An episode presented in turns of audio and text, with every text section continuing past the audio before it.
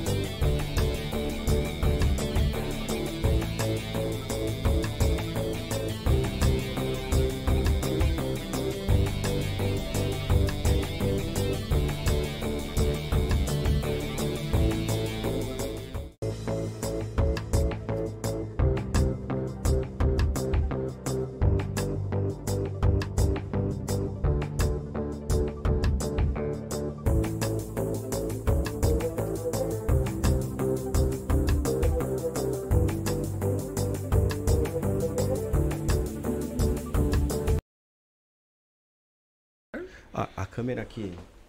Pega É. você, essa aqui. Ah, aqui. tá. Beleza.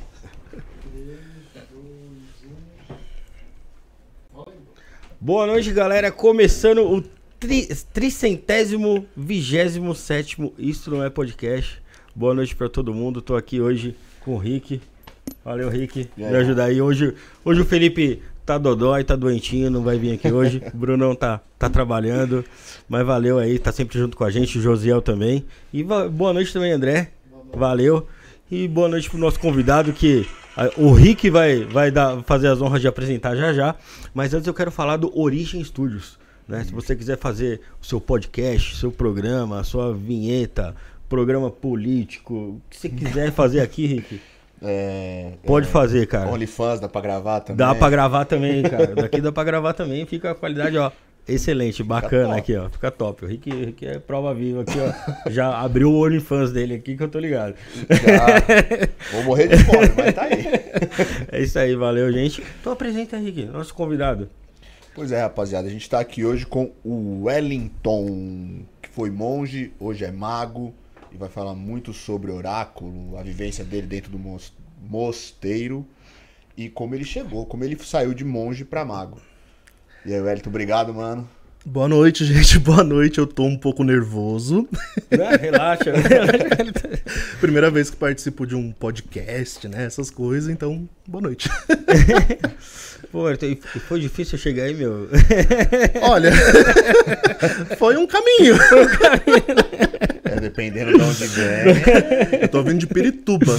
Poxa. É longinho. É, dá uma, dá uma É caminhadinha esse horário de pico aí. É, então. Pois é, É pensei que ia chegar complicado. mais tarde. Mas e aí, ô, ô, Ayrton, eu queria saber, meu, como é que você começou, cara? Como é que você che- chegou à conclusão que você ia ser um monge? Como é que foi essa, essa parada aí? Tá, vamos falar de história triste então, né? Vamos pesar o clima Vamos logo no começo pra bem. depois ficar bom. bom, então, eu. Bom, o rolê todo comigo começa, eu acho que eu preciso voltar na história pra falar, né? Pra vocês entenderem um pouco. Eu fui muito precoce em tudo na minha vida, em sobretudo em espiritualidade, que era algo descontrolado desde que eu tenho meus 5 anos, que é a minha primeira lembrança, que foi quando minha avó desencarnou, minha avó materna, bem-vinda. E nesse então, eu lembro de estar brincando no quintal de casa, né, onde eu cresci, e eu vi um- uma espécie de vulto passando. Quando eu fui ver, eu vi ela andando no corredor de casa. Só que tava um clima estranho, né? Eu vi minha mãe chorando, não sei o que tava acontecendo. Eu era criança, não entendia nada. E eu vi ela entrando no quarto que ela dormia, que ela tinha um quartinho dela ali em casa. E quando eu entrei no quarto, eu vi uma luz, a luz do sol mesmo, sabe? Batendo ali, e ela tinha sumido. Não tinha visto mais nada. Essa é a primeira recordação que eu lembro de quando a coisa começou a desandar na minha vida. e eu fui crescendo com isso, né? E eu, minha mãe tentando negar, minha mãe me levando pra igreja, me levava. Minha mãe era muito católica, num nível doentio de, de fanatismo, ao ponto que. Vamos lá. Ela. Quando eu fui crescendo, né? Eu comecei a ler muito precoce também, acho que com 10, 9 para 10 anos eu já, já sabia ler. Tive a sorte de começar a ler lendo Harry Potter, né? a saga que eu amo, diga-se de passagem, e que me inspirou começar a pesquisar coisa de ocultismo. E eu já comecei a lendo Harry Potter. O primeiro livro de bruxaria que eu li foi Enciclopédia, Almanac de Enciclopédia da Wicca, era um livrão que eu consegui numa biblioteca, num sebo. E, mano, desde que eu me entendo por gente, de novinho mesmo, de 11 anos em diante, eu já comecei a me envolver muito nesse rolê. Pra ajudar, eu tinha uma prima, a Kelly, né? Não sei nem se ela vai ver isso aqui, espero que não. Mas eu tinha minha prima Kelly, que ela praticava esse rolê e tal, ela era da Wicca, né? Que tava na moda na época, início dos anos 2000 ali. E ela foi me ensinando o rolê. E aí eu descobri que ela e a mãe dela, que no caso era minha tia-avó ali, praticava essa pegada de bruxaria, de um negócio new age, um negócio meio hippie. E aí, enfim, foram feitas várias profecias, eu vou encurtar aqui. E desde então eu comecei a praticar coisa escondido, com 11, 12, 13 anos. Só que a minha mãe, ela tinha um negócio, que é aquele sexto sentido de mãe, sabe? Que ela sempre achava tudo. Cara, eu podia fazer o que fosse que ela achava. Eu tinha uma maleta, uma mala de viagem grande, que eu guardava tudo minhas coisas de macumba ali. Meu arsenal, vela, livro, osso, as paranauê toda, que eu fazia muita bruxaria, né? Ali na época, com Hecate, que é a deusa que eu tenho aqui estampada na minha camisa e tal. E ela descobria e queimava. Descobria e queimava. E começava a fazer bíblia, orava em mim. E aí isso foi pesando, eu fui crescendo com isso. Minha mãe me condenando. E pra ajudar, eu me descubro homossexual também nessa época. Com 12 para 13 anos, eu já me descobri sexualmente e tal. E aí você imagina, eu num lar conservador, tipo, extremamente conservador, católico, mas quando eu digo católico, não é católico da família que vai na missa de domingo, é católico da minha mãe tá enfiada na igreja praticamente de segunda a segunda, né? E ter padre de fim de ano pra rezar missa em casa, Caramba. ser ami- amigo de padre, padres frequentavam minha casa, era todo esse rolê que eu cresci. É, e eu não é gostava que de igreja, tive que fazer crisma, tive que fazer tudo, né? Aí chegou no auge, né, só pra resumir o que, que me levou ao mosteiro, né, que A minha mãe, ela me pegou numa balada. Eu tava numa. Existia uma boate aqui na. Aqui na, na São João, que chamava Freedom. Era uma boate gay. Só que ela tinha uma matinê pros novinhos. E eu ia nessa matinê escondido. E eu falava pra minha mãe que eu ia sair com uma namorada, entre aspas, que não tinha namorada, óbvio.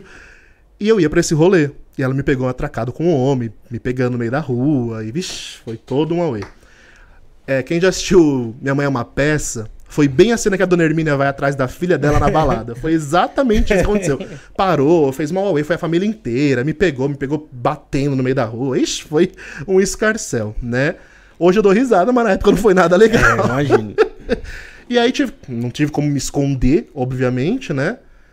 E depois disso foi mais ladeira abaixo ainda, porque juntou macumba, juntou homossexualidade, e pra ajudar o meu irmão mais velho, na época tava nas drogas, todo um auê aí. E aí chegou o dia dos pais, que foi o fato mais tenebroso, né? Chegou o dia dos pais, no dia dos pais estava todo mundo feliz, comemorando o dia dos pais, meu pai e minha mãe casados e tal. O meu tio, bendito, ele chegou com uma maletinha, uma, uma, uma maletinha mesmo, né, desse tamanho, fez uma reunião de família. Aí começou a falar que eu era um bosta, que eu era isso, que eu era aquilo, que eu tava matando todo mundo, que por minha causa é, a família tava desandando, que eu era o terror da família, né? E aí eu já tava acostumado a ouvir aquilo, tava meio que, ah, tá, mais do mesmo.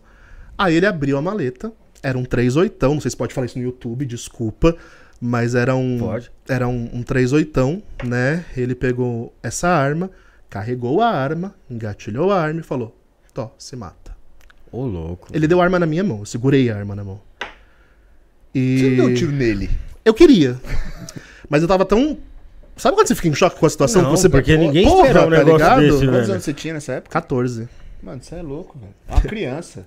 Criança É. de 14 anos a 20 anos atrás é uma criança. É, então. Pois aí, dia dos pais, tá ligado? Era um momento de festa, de, de alegria ali, né? Essas datas comemorativas na minha família sempre foi festa, né? Então sempre era um momento que a gente se, se esquecia dos problemas, todo mundo se divertia, bebia e foda-se tudo, sabe? Só que nesse dia mudou tudo. Eu, da partir daí eu entrei em depressão. Claro que eu não me matei, tô aqui, né? Mas aquilo, eu- Sabe quando você. Sei lá, buga tudo. E a partir daí começaram a me levar pra exorcista, minha mãe, porque eu tava com demônio no corpo. Me levaram pra exorcista, me levaram pra psicólogo, pra psiquiatra. O fato de me levarem pra psiquiatra, gente, foi bom, porque pelo menos eu descobri que eu não era esquizofrênico, não tinha nenhuma patologia, tava tudo ótimo, né? E, e os psicólogos sempre tentando me motivar na situação que eu tava, só que não tinha como. E chegou num ponto de depressão, né? Que ou eu ia cometer o ato maldito ali, de acabar com a minha vida, ou eu fugia daquilo. Nesse meio termo eu conheci os monges, porque minha mãe me obrigava a ir pra igreja, né? Então, com 15 para 16 anos, eu conheci os monges, os frades franciscanos, né? E aí foi que eu comecei a praticamente viver de toda semana indo com os, com os frades. Os frades, eles, os- não sei se vocês sabem, conhecem alguma coisa, mas os frades franciscanos é uma ordem da Igreja Católica que leva ao extremo o voto de pobreza. Então eles tanto ajudam os pobres quanto eles vivem na pobreza extrema, assim, né? E aquilo começou a ser melhor do que estar em casa, porque estar em casa era sempre um inferno. Era, ai, se mata, ai, sua vida não, não presta e tal. Então eu fugia pra estar na igreja, que era meu refúgio. E aí chegou num ponto que eu tava com 16 pra 17 anos, que eu falei pra minha mãe que eu queria largar tudo e, e ser monge. A minha mãe, como uma beata, entendeu aquilo como uma vocação e nunca como uma fuga da minha realidade, Achou né? lindo. Óbvio, meu filho vai ser padre. E aí, nessa época, eu não tava praticando mais nada de, de bruxaria, né? Porque, afinal de contas, eu tava engajado na igreja. Se eu ia ser padre, eu tinha que viver aquilo, né? E a igreja, como sempre, é, aos olhos de quem vê de fora, condena esse tipo de prática. Mas só aos olhos de quem vê de fora mesmo, tá? Dentro não é assim. E. É nada. que a gente nem, nem fazia ideia disso aí. Nem desconfiava. Imagina, né? e, e foi assim. Aí eu cheguei com 17 anos, quando eu a minha idade mínima pra você entrar era 16 pra 17. 16 eu tava terminando o segundo ano do colegial e fui com 17 anos ser frade. Eu larguei tudo e fui ser, fui ser frade. Fui ser monge, né? A nossa vida monástica, ela era bem radical, bem radical mesmo. Quem quiser pesquisar pode dar uma pesquisada, dar um Google aí em Fraternidade o Caminho ou Fraternidade dos Pobres de Jesus Cristo, que vocês vão encontrar a ordem, né? a qual eu fui, fui membro, fui iniciado e tudo mais. E foi assim que eu fui parar no mosteiro. Caramba, que bacana. É, que bacana não, né? Não é tão bacana. É, bacana assim, não, mas. mas, é- mas o conhecimento que, que te agregou ali levou a, É, com que você tem hoje também, né? Não, é assim, é o que eu falo. As pessoas geralmente perguntam, Mago, se você pudesse voltar no tempo, você faria algo diferente? E eu falo que não. Por mais que, claro, se eu pudesse não ter uma arma apontada pra mim, eu com certeza ia preferir não, com certeza. Não romantizo também o rolê, né? Não. Mas assim, tudo que eu vivi no mosteiro foram experiências únicas na vida de pouquíssimas pessoas têm essa experiência. É um mundo à parte, literalmente você vive em outro mundo, em outra realidade e vê coisas que tipo os seus olhos, os meus olhos duvidam até hoje, sabe? No mosteiro eu fui, eu tive uma experiência diferente da maioria dos ocultistas, né? A maioria da galera chega nesse rolê por meio de ordem, ou por curiosidade, ou porque tá muito fudido na vida.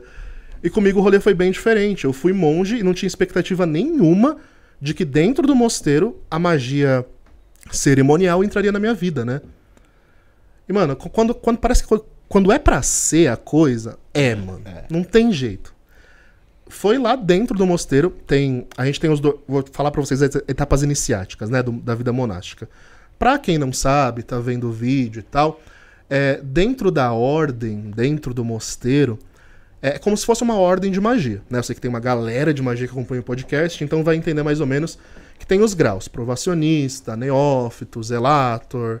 É mais ou menos assim, só que com outro nome, né? E quando você entra, você é vocacionado interno, aspirante, passa um ano como aspirante, mais um ano como postulante.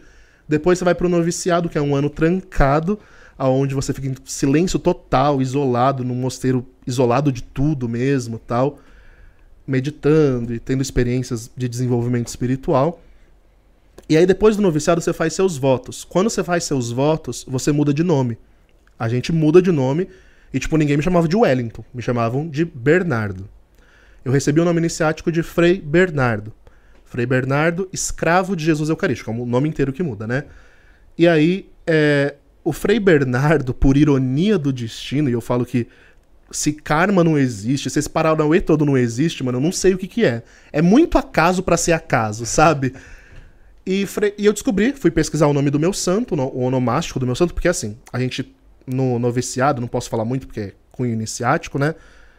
Mas tem um momento que o seu mestre, né, ele chega em você e fala: Agora é hora de você começar a rezar pelo seu nome. E o seu nome pode ser tal, tal ou tal. Ele te dá umas opções. E aí eu não gostei de nenhuma opção, mas Bernardo era menos pior. Eu falei, puta, Bernardo vai parecer nome de cachorro, mas tá bom, né? Vamos lá. E aí eu rezei por esse nome.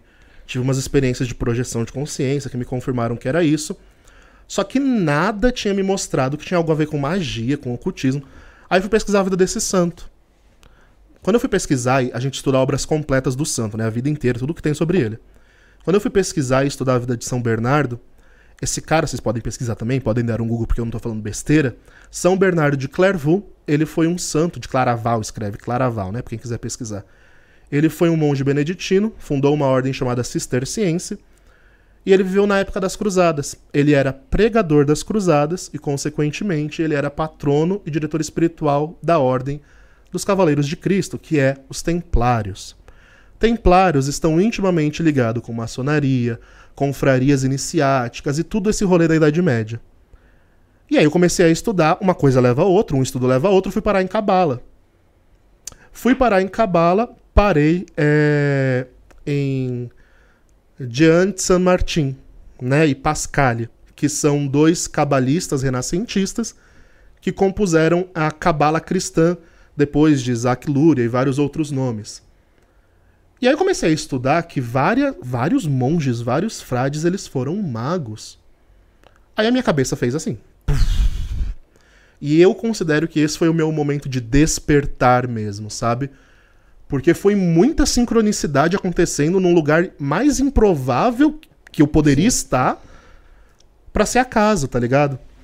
E aí foi lá dentro que eu comecei a estudar e praticar o rolê. Pô, mas eu imagino, ô, El, que, meu, um ano você ali enclausurado com essa questão do silêncio ali, é, uma, é um tempo ali que de autoconhecimento pra caramba ali também, né? Não, é único. É único. Porque a- a- você não tem nem opção, né? É você com você mesmo ali. E aí você vai descobrir a- a- o que você, as suas vocações, a- o que você trouxe de, de antes do, do mundo espiritual. Eu acho que é- é, deve ser descobridor ali também, né? Por mais Sim. duro que seja, né? A analogia espiritual que a gente faz dessa época é ir ao deserto, né? A gente fala que Jesus, né? Claro que tudo é baseado na vida de Jesus, né? A gente no mosteiro tem, tem, tem o ideal de tentar imitar a vida de Cristo de forma radical, o radicalismo do cristianismo, né? E o mosteiro ele é considerado a época de deserto espiritual, onde você é levado ao deserto, como Jesus foi, para ser tentado pelo diabo, essas coisas tudo. E quem é o demônio? Você mesmo suas malezas, suas sombras. E eu lembro que a experiência, fora essa do, do nome iniciático, que tem a ver com magia, a experiência mais libertadora foi quando eu tive uma experiência espiritual ali, né, com, com Jesus e tal. E ele me abraçava e dizia que ninguém me condenava, que nem Maria Madalena, tem toda uma passagem lá de João 8. E que ninguém me condenava e nem ele, por eu ser gay e tal. Eu chorei tanto, eu chorei tanto. Aí eu fui falar isso pro meu superior e meu superior falou, mas ninguém te condena. E eu me condenava, e tipo, isso era uma sombra, eu tinha jogado isso pro meu inconsciente. Então, pra mim, chegou num ponto ali dentro daquela vivência que eu achava que eu realmente estava ali por uma vocação, por algo espiritual, que Jesus queria eu ali e tal. E quando eu cheguei no noviciado e entrei nesse momento de crise, aonde me foi mostrado que eu não era condenado, que eu não era um demônio por ser quem eu sou, né, que eu não era um monstro. Nossa, isso, sei lá, foi muito libertador. Foi fantástico nesse sentido de autoconhecimento que está falando, né? Então, a experiência que você tem ali é muito grande. Fora que, né, treinamento espiritual é 24 por 20, 24 por 7, né? Não tem folga. Eu vivia para a espiritualidade o tempo inteiro, 24 horas enclausurado naquilo. Então a, a vida espiritual, o sobrenatural se torna natural, tá ligado? É, é outro, é outro rolê, é outro mundo. De, ao ponto de chegar, de ter uns frades que eram mais santos, mais iluminados, que você via os caras meio levitando ali, então você fala, ah, tá, tá, tá de boa, você saía, seguia a sua vida, sabe? Tipo, porque era, entre aspas, normal. Claro, não era normal, mas era normal, sabe? Ali Naquele- dentro. Na- era- naquele ambiente era normal. É. Mas você chegou a ver coisas desse tipo lá. Sim. Muita, muita, muita, muita, muitas e muitas e muitas vezes. Tipo, isso aí não é nada, É, né? é o que eu falo, a gente critica muito a igreja pelos escândalos, porque a gente só conhece a igreja pelos escândalos e por tudo isso. Mas a igreja é um berço de pessoas que realmente, quando se dedica ao rolê ali, consegue uma iluminação muito grande. Muito, muito grande mesmo, sabe? Eu vi pessoas bilocarem na minha frente. Bilocar é estar em dois lugares ao mesmo tempo, sabe? Vi pessoas bilocar, eu vi pessoas levitar. E o mais escancarado que eram os casos de possessão, porque eu era auxiliar de exorcista ali, né? Eu tava estudando teologia, filosofia, esse rolê todo. E eu fui auxiliar de padres exorcistas, frades que eram exorcistas. Então, os casos de possessão não tem como você duvidar que existe algo sobrenatural. Não é, não é possível que é só um surto psicótico acontecendo. Até porque a gente, na igreja católica, diferente na, da igreja protestante, né? O rolê do exorcismo é levado muito a sério. Então é algo camuflado, você não vê exorcismo, show de exorcismo por aí, é algo bem secreto, bem O escondido. padre não fica entrevistando o demônio. Não, né? tem Não nada tem disso, isso. nada disso. E isso é feito depois de um laudo psiquiátrico falando que a pessoa não tem surto psicótico, não tem patologia, não tem nada. Que mentalmente ela é sã. Ela é sã, né? Então é, é todo um rolê que te leva. Sabe? Existe uma coisa por detrás ali mal se manifestando naquela pessoa. E eu vi coisas de filme nesse sentido de exorcismo, né? Pessoa grudando na parede que nem bicho, vomitando, é, materializando coisas por meio de vômito, pessoas que vomitavam pilhas, ferro velho, ferrugem, pessoas que vomitavam partes de corpo. É- era bizarro, assim. Bizarro, bizarro. Pessoas que levitavam, isso, coisa toda. É. Pessoal que tá assistindo a gente aí, é, quer fazer uma pergunta, mandar algum, algum comentário aqui? Pô, escreve aqui no chat, né? Mas pra escrever aqui no chat tem que se inscrever no canal, Rick. Tem Não que se é, não é assim não, né? E tem que ficar inscrito, porque Tem tem, que um ficar tempo inscrito. mínimo aí. Se inscreve no canal, fecha o vídeo, abre de novo, você já vai poder fazer seu comentário. É, se quiser ter sua pergunta em destaque, pode fazer um superchat, que vai ser bem-vindo também. Inclusive ajuda né? nós É aqui. bem bacana, sua pergunta vai estar em destaque. Você pode também ter, ser membro do canal, que seu nomezinho vai ficar em verde aqui, igual o pessoal que já tá aqui, ó. O Robertson, o Diego, o André Galvão. todo mundo aqui que é membro do canal e tem acesso a conteúdos exclusivos lá. Tem, tem live exclusiva para membros, tem. A gente já fez live é, sobre efeito de enteógenos aqui com convidado. Tem é, é, coisas que a gente já fez fora daqui do, do, do estúdio. Tem, tem bastante coisa lá e ainda tem mais coisa para vir aí, mais novidades aí em breve aí lá no canal de membros. É, também a gente tem o nosso Pix, que você pode até mandar uma sua pergunta lá no, no Pix, que é o 977647222. É, na descriçãozinha lá do seu Pix, lá você manda sua pergunta aqui, a gente também vai mandar ela aqui, ela vai ser lida aqui para vocês. Beleza? Valeu. É, poxa, eu fico imaginando que a gente escuta tantas histórias aí do, do cristianismo que caçou as bruxas, né? É, tantas histórias aí que, que, que condenam o, o homossexualismo em, em, algumas religiões, em várias religiões. E, poxa, como é que foi você pensar que eu ia chegar num lugar desse e, e, pensando da forma que você pensa aí, já tendo esse, essa sementinha já plantada ali na sua cabeça ali da bruxaria e da, da mediunidade também? Cara, foi muito estranho porque eu esperava um cenário de completo julgamento. E houve, não vou mentir, né? Em algumas algumas, alguns setores mais laicais. Mas quando é, você estuda história da igreja, quando você estuda história da bruxaria, qualquer história que envolva magia, você vai ver que, pela igreja ter dominado a Europa, isso se mesclou muito, muito, muito, muito. E eu nunca podia esperar, como eu já disse, né, e repito, que fosse ali dentro o lugar que eu fosse aprender magia de fato, né? E que eu fosse encontrar outros frades que praticavam e que se não praticavam entendiam um rolê. Por exemplo, o padre exorcista, o Frei Micael, né, que era o padre exorcista que eu acompanhava, o Frei Micael, ele entendia de mediunidade muito mais que muitos espíritas por aí. Quando ele expulsar um demônio de uma pessoa, ele não chegava expulsando Satanás como um geral, um termo geral. Não, ele sabia se era um obsessor, se era um espírito desencarnado, se era um, um demônio mesmo, porque acontecia também. Ele sabia exatamente o que ele estava lidando, o que ele estava fazendo, o que ele estava direcionando. E ele falava que ele pegava médiums para ajudá-lo justamente para identificar, porque ele não tinha essa mediunidade de ver e tal, como eu via. Então eu ia para auxiliá-lo nesse sentido. E aí, tipo, a minha mente expandiu demais nesse sentido e eu entendi que aquela seria minha vida, né? Como o negócio estava indo muito bem, eu falei, não, é aqui que eu vou ficar, é aqui que eu vou viver e tá bom, né? Eu vou praticar magia aqui dentro. A minha vida me levou para isso e para mim o auge seria ali, né? Tipo, vou viver ali. E eu fui tendo experiências, não só no Brasil, consegui, pelo que eu me lembro, contando, eu viajei pelo menos metade do Brasil e eu visitei quase todos os países da América Latina, né? Como monge, abrindo missões, visitando mosteiros, auxiliando em exorcismos em países e tal. E é uma experiência assim que. Eu não sei, eu, eu penso que é engrandecedora, ao mesmo tempo que é sofrida, né? Então, quando a gente fala de igreja católica, qual que é a visão mais sóbria, né? Eu, eu sou muito, e me perdoem os pessoal de mão esquerda que está acompanhando o canal, esse rolê todo, mas eu sou muito contrário à visão de condenar a igreja somente, condenar o cristianismo somente, sem entender que o rolê se mescla muito e que se não fosse a Igreja Católica nos seus sacerdotes da Idade Média, a gente não teria um Eliphas Levi, por exemplo, que foi sacerdote agustiniano. Eliphas Levi foi um dos grandes da magia. Nós não teríamos Tritêmios, que foi um abade beneditino, um monge. Nós não teríamos é, Giordano Bruno e vários outros, né?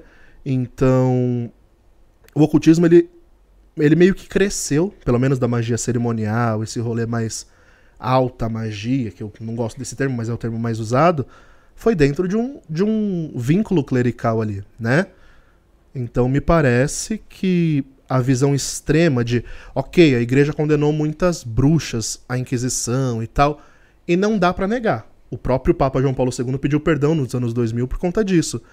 Mas a mesma igreja que condenou também absolvia muita gente desse rolê. Então só é contada uma parte da história. Uhum. Por isso que tem que estudar, sabe? Eu sou muito contra você falar uma coisa que você não conhece em profundidade, ou você julga somente por aquilo que é passado por cima, né? Então tem uma, uma coisa muito estranha, né? Eu, por exemplo, quando estudava bruxaria, que eu era novinho, Era essa visão que passavam pra gente, que a igreja é, matou todo mundo, que odeia a igreja, odeie qualquer coisa que se relacione ao cristianismo, odeie tudo isso. Mas aí quando você vai estudar magia cerimonial, se torna contraditório você odiar tudo isso, sabendo que a história de tudo isso que você tem hoje veio dali, sabe? E não que você deva algo à igreja, tem que ter uma visão sóbria. Mas é, o cristianismo gnóstico foi o que gerou o que a gente estuda, o que a gente pratica. E eu não me considero um mago de direito antes que o pessoal comece a falar por aí. Uhum. Eu caminho pela via do meio. Eu tô mexendo com o capeta um dia, tô mexendo com o anjo outro dia, e é esse o rolê, sabe? Só que ao mesmo tempo que a gente considera que existem demônios e anjos, a gente considera que existe uma mitologia cristã por detrás disso, ou uma mitologia judaica por detrás disso, pelo menos, né? Então é isso, a minha visão é bem sóbria quanto a esse assunto, porque, primeiro, eu fiz parte disso, eu fui iniciado nisso, né, na igreja, e eu conheci os dois lados da moeda. Então, não dá para ter uma visão somente condenatória. Me parece supérfluo, superficial demais, sabe? É, a gente vê muita gente que que vai para para bruxaria e já vai condenando o cristianismo, né? E eu vejo que o seu caminho ali é diferente, né? Você agrega ali as visões do, do, cristianismo, da igreja, para dentro da bruxaria. Mas tem algo ali que se conflita? Tem, claro que tem. A, a, a Bíblia diz que a que a bruxaria, a feitiçaria é condenada. Deuteronômio 18 tá lá, né? Então, a Bíblia diz que não, não pode existir feitiçaria, não pode existir magia, não pode existir isso dentro da igreja. Só que a mesma Bíblia que diz isso tem o povo judeu cabalista que pratica magia.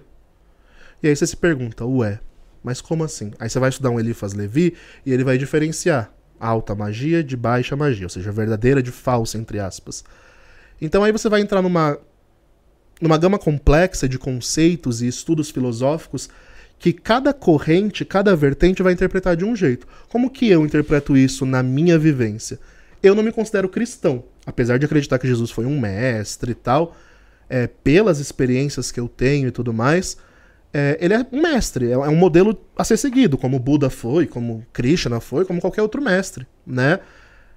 Mas também não condeno Jesus, sabe? Tipo, é, se nós acreditamos que existem vários deuses, por que essa deidade seria excluída? Por que esse ramo seria excluído? E aí eu faço, eu falo sempre pro pessoal que me segue a mesma coisa. Estude o cristianismo separado do fã-clube, porque o fã-clube é uma bosta cristão é o pior ser humano que existe. O cristão católico, o cristão evangélico, esse cristão família tradicional brasileira. Afegão médio. É, é, o cristão médio é horrível. Eles te condenam, eles te julgam, eles te maltratam. Mas quando você vai estudar, por exemplo, o martinismo, que é um cristianismo gnóstico, você vê que o rolê é diferente. A visão de Cristo deles é muito sóbria. Eu puxo um pouco de saco pro martinismo, porque eu, eu tenho um rolê ali também. Mas o martinismo estuda a cabala cristã. Uhum. E na cabala, Jesus ele é visto como uma, um espectro da divindade como qualquer outro. E ele é uma revelação divina? Ele é. Mas ele não é uma revelação divina superior a um Buda, a um Krishna, a, sei lá, a um Horus, a um Zeus, sabe? Não. É que Jesus foi um cara que, que vendeu. A, a imagem dele foi vendida muito bem, né? Ou muito mal, né? É, ou muito mal. Eu já acho que foi vendida muito mal. Mas, não, assim, a gente fala pela, pelos, por onde ele alcançou, né? Sim, Ela por foi... alcance, sim. É, pelo, Até porque o evangelho ele é, ele é, sedutor. Quando você lê o evangelho fora do, dos outros livros da Bíblia, Jesus ele não condena ninguém. Jesus ele não maltrata ninguém. Jesus é um hippie muito louco que pega os marginalizados e chama para perto. Ele pega a prostituta e chama de minha querida. Ele pega o, o que devia impostos lá e fala: vem aqui, pode vir comigo, tá ligado? Então ele era uma pessoa inclusiva. E aonde você perdeu isso, tá ligado? Eu fico me perguntando: onde você perdeu isso? Porque não. É isso que eu falo. Eu, eu fui evangélico. Uhum. Então, eu, é aquilo que você falou. É, é muito fácil eu criticar a sua religião baseada na minha, tá ligado? Isso aí é muito fácil. Exatamente. Difícil é eu criticar a sua religião baseado na sua religião. E é por isso que quando, quando vai falar de evangelho, eu falo com propriedade. Né? Então, assim, quando você traz Cristo, eu não preciso nem seguir uma linha filosófica que nem você falou. Porque eu não, não estudei essas linhas filosóficas. Uhum. Eu simplesmente li. Exatamente, Bíblia, exatamente. Sacou? E eu, eu entendi Jesus exatamente dessa maneira, mano. A gente tava até falando disso aqui. A gente né? tava trocando ideia disso antes de começar o Antes programa. de começar o programa. Tá ligado? Que, e, e esse é o ponto que católicos e evangélicos, eles usam a Bíblia como muleta.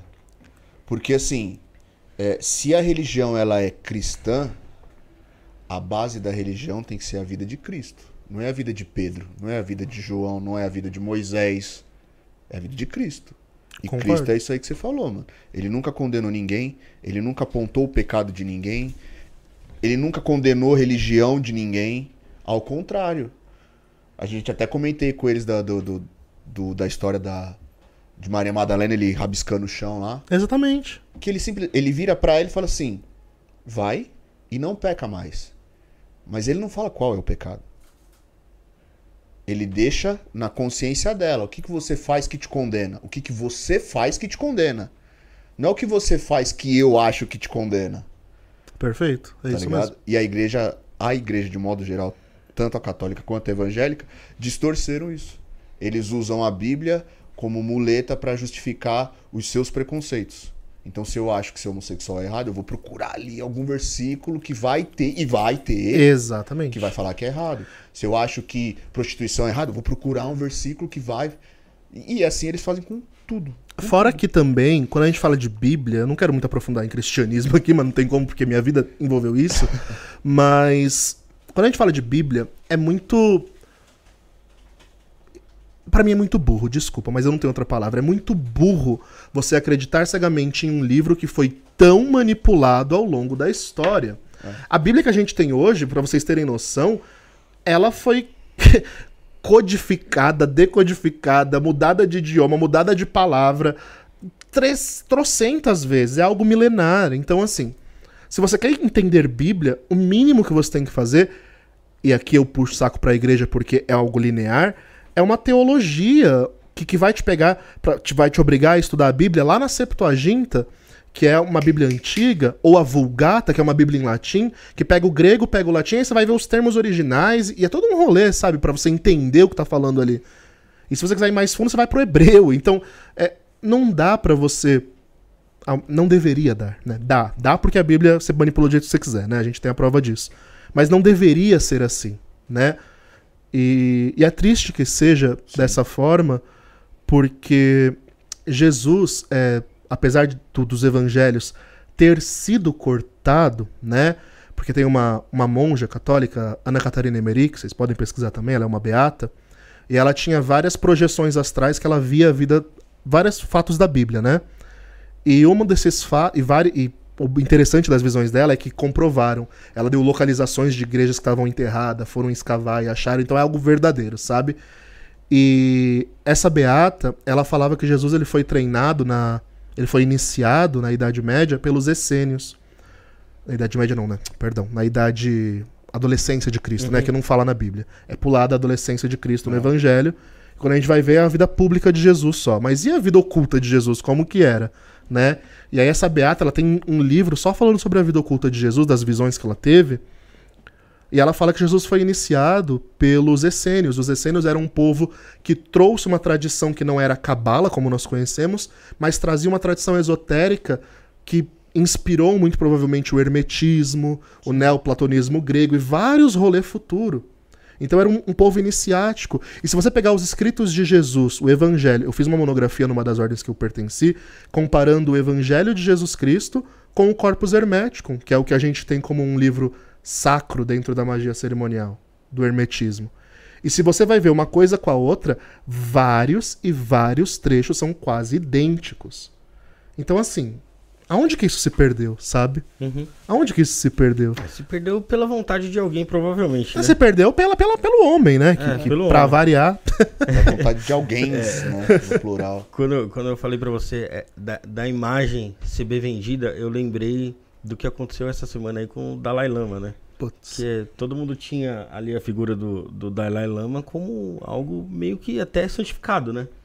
E aí, pô, ele cometeu ali o que eu vejo como um abuso em público, né? Sim. Pra todo mundo ver ali. Só que a gente não sabe realmente é, o que, que é o Dalai Lama, né? Eu falo a gente, todo, a maioria das pessoas, porque Dalai Lama é só um termo, é um, um título de uma pessoa, né? Então Sim. é um cara. E, e, eu tava vendo que no Tibete ele não é tão querido assim, né? Então, poxa, é um cara que tem um título dali de, de Dalai Lama e lá na região que ele, que ele governa, né?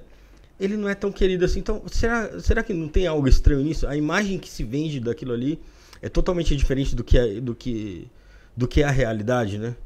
É que assim, quando a gente quando a coisa cresce, eu vou dar um exemplo muito longe disso de Dalai Lama, tá? Mas que dá para pegar. Quando uma coisa cresce muito, manter ela na sua essência é muito difícil. Muito difícil. A Umbanda. Um, eu fui um band, sou um médium bandista, coroado e tudo mais. Sou iniciado em candomblé, um monte de coisa, né? E a Umbanda que eu conheci há sete anos atrás é diferente da Umbanda que, que existe hoje. E me perdoe, mas a Umbanda que existe hoje é uma Umbranca que a gente brinca, né? É uma Umbanda que o Exu, que chega dando gargalhada, fumando charuto, xingando todo mundo de filha da puta, não pode mais fazer isso. O atabaque tá sendo substituído por violão. Então, assim, quando se perde fundamento da coisa, a, a tendência é a degradação. E quanto mais uma coisa cresce, mais é difícil manter ela na essência. Isso com tudo, com uma empresa, com uma ordem, com uma congregação, com uma igreja, com uma religião. É, é o tempo e o crescimento vai defasando a coisa. E poderia não ser assim, né? Deveria não ser assim, porque o cristianismo ele era iniciático no começo dele. Para você reconhecer um cristão, tinha signos, assim como para você reconhecer um maçom ou um membro da ordem que você participa hoje em dia. Né? Tem, tinha signos próprios, você tinha que desenhar uma meia-lua no chão, a outra pessoa desenhava uma outra meia-lua e formava um peixe. Mas não era um peixe que a pessoa desenhava, a pessoa desenhava uma meia-lua uhum. e se completasse, ah, você também é da minha ordem, então nós somos irmãos. O cristianismo ele sempre foi iniciático. O problema é, a coisa cresceu, levaram para o imperador lá de Roma e desde então a coisa virou o que virou. E com relação a essa, esse fato do Dalai Lama, é importante porque a gente falar sobre porque é, é algo muito recente, né? A gente devia se questionar um pouco mais o, o atributo que a gente dá às pessoas, né? Porra, mas a gente cria uma imagem santificada de um ser humano que pode errar. O Papa, por exemplo, eu, eu dou o exemplo da igreja é o líder. Eu já tive a oportunidade de acolhitar pro Papa. E aquela expectativa toda, o Papa, meu Deus, o Papa. E quando eu tava do lado do Papa, ele era só um velho. Ele era só um velho, sabe? Tipo, aquela expectativa que, que eu criei na minha cabeça desmoronou ali. E um velho muito simpático, diga-se de passagem. Então. Então, esse tipo de coisa é, é. É foda. O Osho, por exemplo, né? o João de Deus, por exemplo. E aí a gente se questiona outra coisa, né? Que todo mundo vem me perguntar referente a esse caso. Mago, mas se ele é tão iluminado, como ele pode descer tanto? E aí eu falo que uma coisa não impede a outra. João de Deus, né, que cometeu atos terríveis, a mediunidade dele era verdadeira. O cara curava mesmo, o cara via espírito, o cara fazia tudo o que fazia. Mas quando a gente é levado, né, a uma filosofia que nos oprime, de certa forma, uhum. a gente tranca os nossos monstros e só fica com o lado da luz. É por isso que é interessante a gente visitar nossas cavernas, se, se autoconhecer, se entender. Porque quando a gente não faz isso. E aí eu volto pra minha história de novo, né? Pegando o gancho. Por que, que eu saí do mosteiro? Porque eu estava muito reprimido sexualmente, a gente tem volta de castidade, eu estava seis anos sem fazer nada. E aquilo estava se sobressaindo em mim. A um ponto que eu falei, eu não vou aguentar viver uma vida inteira assim. Para que eu vou fazer um voto de castidade perpétuo se eu não vou aguentar? E aí eu preferi ser honesto comigo nesse ponto do que ficar lá dentro. Porque eu tenho certeza que se eu tivesse ficado lá dentro, eu não ia ser boa pessoa. Eu não ia ser um bom frade ao longo de muitos anos. Que a gente fala na magia passar no teste de Saturno. Eu não ia passar no teste de Saturno. Eu ia ficar para trás, eu ia virar um, um bosta de ser humano, sabe? Então eu penso que tem todos esses fatores que envolvem isso, sabe? Enfim, a filosofia vai longe. é, é igual eu tenho um amigo que ele mora, ele, ele é descendente de japonês e ele tá até no Japão, o Murilo.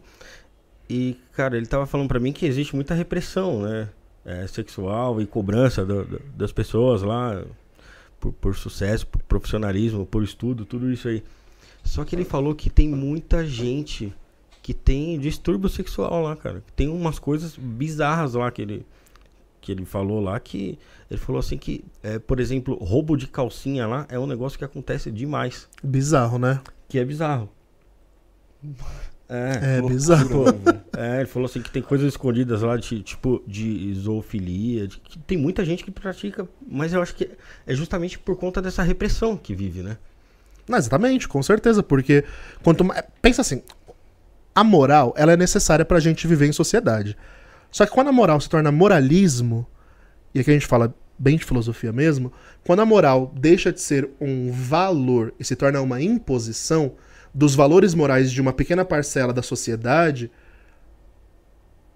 grande parte que não concorda com aquilo vai sofrer muito. Então, por exemplo, é, a sexualidade você não pode manifestar nada sexual. Igreja, por exemplo. Pegar o exemplo da igreja porque foi o que eu vivi. Você tem que ter volta de castidade. Você não pode fazer nada, você não pode ter ninguém. Não pode ter uma namorada, não pode ter um namorado, pode ter nada. Você tem que ser casto, puro, santo, perfeito. Quanto mais a gente chega perto de um ideal de perfeição, mais a gente se afasta de quem a gente é, né? E quando a sociedade oprime dessa forma, é o que acontece. É, é- os mais altos escândalos surgem, né? E sociedades pequenas, como igrejas, religiões e tal, é onde mais se, plurif- se tem a chance de se plurif- proliferar Isso. o abuso. Por quê? Porque todo mundo tem que vestir o traje da perfeição. Quando você vai num terreiro, esse foi o motivo. Tem muita gente que vai perguntar, ou se não vai perguntar aqui, tá perguntando pra mim, por que, que eu saí do candomblé? Não é, não tem nada a ver com meu pai de santo atual, mas o candomblé é uma religião que, tirando a beleza e o culto muito bonito, ela é muito abusiva na sua hierarquia. Só que tudo isso não é mostrado, só quando você entra ali dentro. Então eu entrei no candomblé, era se ajoelhar e bater cabeça o tempo inteiro pra todo mundo. E bater cabeça é tipo se humilhar diante de uma pessoa ali, tá, é pro orixá e tal, mas é pra pessoa que está fazendo aquilo. E meu problema não era bater cabeça, era bater cabeça e a pessoa pisar em cima da sua cabeça. Era pegar um sacerdote que eu vi num terreiro uma vez, que queria me iniciar de qualquer jeito antes de eu me iniciar, e ele batia nos filhos de santo dele fingindo ser o santo. Porque o santo eu acho que não vai fazer isso, a entidade não vai fazer isso, né? E saia batendo em todo mundo. E usava da pombogira pra transar com não sei quem. E usava do Exu pra falar que. Sabe? Então, o abuso. Eu tô falando de outra religião, outra experiência que eu tive. Porque isso existe em todas as religiões. Sim. Na evangélica, na católica, no- na budista. E a gente tem que tomar cuidado, né? Fica até um alerta pro pessoal que vê o podcast. Aonde a gente tá entrando, né? Ainda mais quando a gente fala de magia. Porque ordens iniciáticas surgindo à torta e à direita por aí, tem muitas. E é aí dentro onde eu vi os casos mais escabrosos nesse sentido. Né? Tem, tem, tem até relatos, mas aí acho que fica pesado demais. A gente, a gente já recebeu aqui al- al- alguns sacerdotes e, cara, eu já vi alguns falando, falaram até ao vivo aqui que, poxa, pra, pra quem for, for consulente, for seguir es- essas religiões, pra tomar cuidado mesmo. Porque vai, chega uma, uma, uma moça lá, um, um garoto, e a entidade não abraça ninguém, não passa a mão em ninguém. Se você notar algo desse tipo de, de, de algum- alguma pessoa que está falando que está incorporada ou algo parecido, que certamente aquilo ali está se tratando de um abuso, Claro, não claro. é nenhum, nenhum culto religioso que Óbvio. vai fazer aquele tipo de, de coisa, né? Uma vez eu fui num terreiro e eu tava entrando nesse terreiro, tava indo várias vezes, várias vezes, todo empolgadinho. E são bons anos atrás. E aí a entidade da dirigente era uma mulher, sabia que, a mulher sabia que eu era gay. Eu sempre fui assumido depois que eu saí do mosteiro. E a entidade dela, que era uma pombogira, entre aspas, porque eu não consigo ver como uma pombogira, chegou em mim e falou que em vida passada ela foi minha mulher e eu fui homem dela. Aí eu falei, hum, interessante, só que nessa vida eu não sou. Aí toda gira ela ficava me alisando. Toda gira ela ficava me alisando. Até que eu parei uma gira e falei, você para de fazer isso comigo, por favor. Peguei no braço da pombogira, supostamente. Ela começou a gargalhar, fazer deboche, ninguém. Por ela ser mãe de santo, eu saí como errado. E se eu não fizesse nada, aonde que isso ia parar em nome de uma entidade, sabe? Então a gente tem que tomar muito cuidado, muito, muito cuidado com isso mesmo. Isso é muito sério e infelizmente acontece com mais frequência do que parece, sabe? É foda. É, a gente tava até trocando ideia também antes do, do programa falando desse negócio de, de se aponta muito o cristianismo, seja ele católico ou protestante, né? Mas a gente vê um monte de ratinho de Hamlet no, no candomblé, na Umbanda. É, infelizmente tem. Que tá, o pai de santo tá lá tocando a flauta e os ratinhos tá indo atrás, sem saber para onde vai, sem perguntar para onde vai. O pensamento crítico foi pro vinagre. Ninguém mais para e pensa, não, calma aí, mano. Será que isso faz o mínimo de sentido? Não, os caras só vão, o pai de santo falou, os caras... É que a tendência da religião, infelizmente, é essa, né? É, eu passei por muitos terreiros porque a maioria não me aceitava como mago. Porque a, a, a persona, do, o arquétipo do mago é ser o questionador. É ser aquele que vai falar, tá, eu vou fazer isso, mas por que, que eu vou fazer isso? É, se eu vou bater cabeça, por que, que eu vou bater cabeça? Qual é o fundamento de eu bater cabeça para alguém? Não, você tem que ter fundamento, porque é entidade e tal. Aí eu entendo. Mas se eu, se eu questiono um pai de santo, em muitos terreiros que eu passei, eu sou o acusador, eu tô querendo fazer, eu tô querendo assumir o lugar do pai de santo e não é isso, eu quero entender, sabe? Só que quando você entra numa religião, infelizmente, a maioria das religiões, eu não eu desconheço uma que não seja assim, tá? Te leva a um dogma, a um modelo de segmento. Esse modelo de segmento é o que ferra tudo, porque se você sai para a esquerda ou sai para a direita, você é um pecador, você é um que tá indo contra o que todo mundo quer, somente porque você questiona o dogma, sabe? Então é muito complicada essa questão. Eu hoje não sou de nenhuma religião, é, quero cultuar meus orixás, gosto de cultuar meus orixás, tenho meus assentamentos feitos, meus, meus ibás lá, tudo certinho, mas eu não vou mais na religião candomblé, porque eu percebi que é o mesmo movimento da Umbanda, da igreja. Eu já passei por várias religiões, sabe? Então eu percebi que é o mesmo movimento em todas elas. A maioria das pessoas se tornam. Desculpa a palavra, é meio pesada, mas marionete, sabe? Você se torna manipulável. Porque é uma figura de autoridade, afinal de contas, ele sabe o que ele tá falando, e eu não sei nada, então eu vou aprender com quem tá falando. Mas se esse alguém não me permite questionar, não me responde, ou a forma de vida dele não condiz com o que eu entendo, eu cheguei em terreiro que o pai de santo não deixava nem as pessoas frequentar outro terreiro por medo do que ia ver, sabe? Então, assim, é, a gente tem que tomar um pouco de cuidado com aonde a gente tá se enfiando, sabe? Pra, pra ser um pouco crítico, né? Minha, minha, meu pensamento sobre religião, o grande mal dela é esse, né? É te cegar, na maioria das é vezes. É fazer você perder o senso crítico. É, infelizmente. É. Infelizmente. Pessoal, é, a gente recebeu o superchat aqui, inclusive foi do Jorge Flores, que é um cara que é Bem entendido. Gosto demais magia, do Jorge né? Flores, viu? Jorge Flores aí, ó. Ele falou: fica aqui minha reverência pela trajetória deste querido mago. Fraterno abraço a todos aí, ó. Valeu, Jorge. Obrigado aí, ó. Esperamos vocês, você um dia aqui também, aqui com a gente, viu? É, e também teve o Robertson Silveira, que também é membro do canal, né? O Robertson é membro e fez um superchat. Olha aí, cara.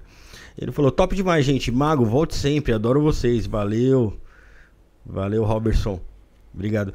É, e ou como que você é, dá de conselho, cara, para quem quer se iniciar em uma ordem, para quem quer chegar na bruxaria e, e tem algum lugar que, que te dá confiança? Vamos lá. assim, ordem é, iniciática, existem muitas que são sérias, tá?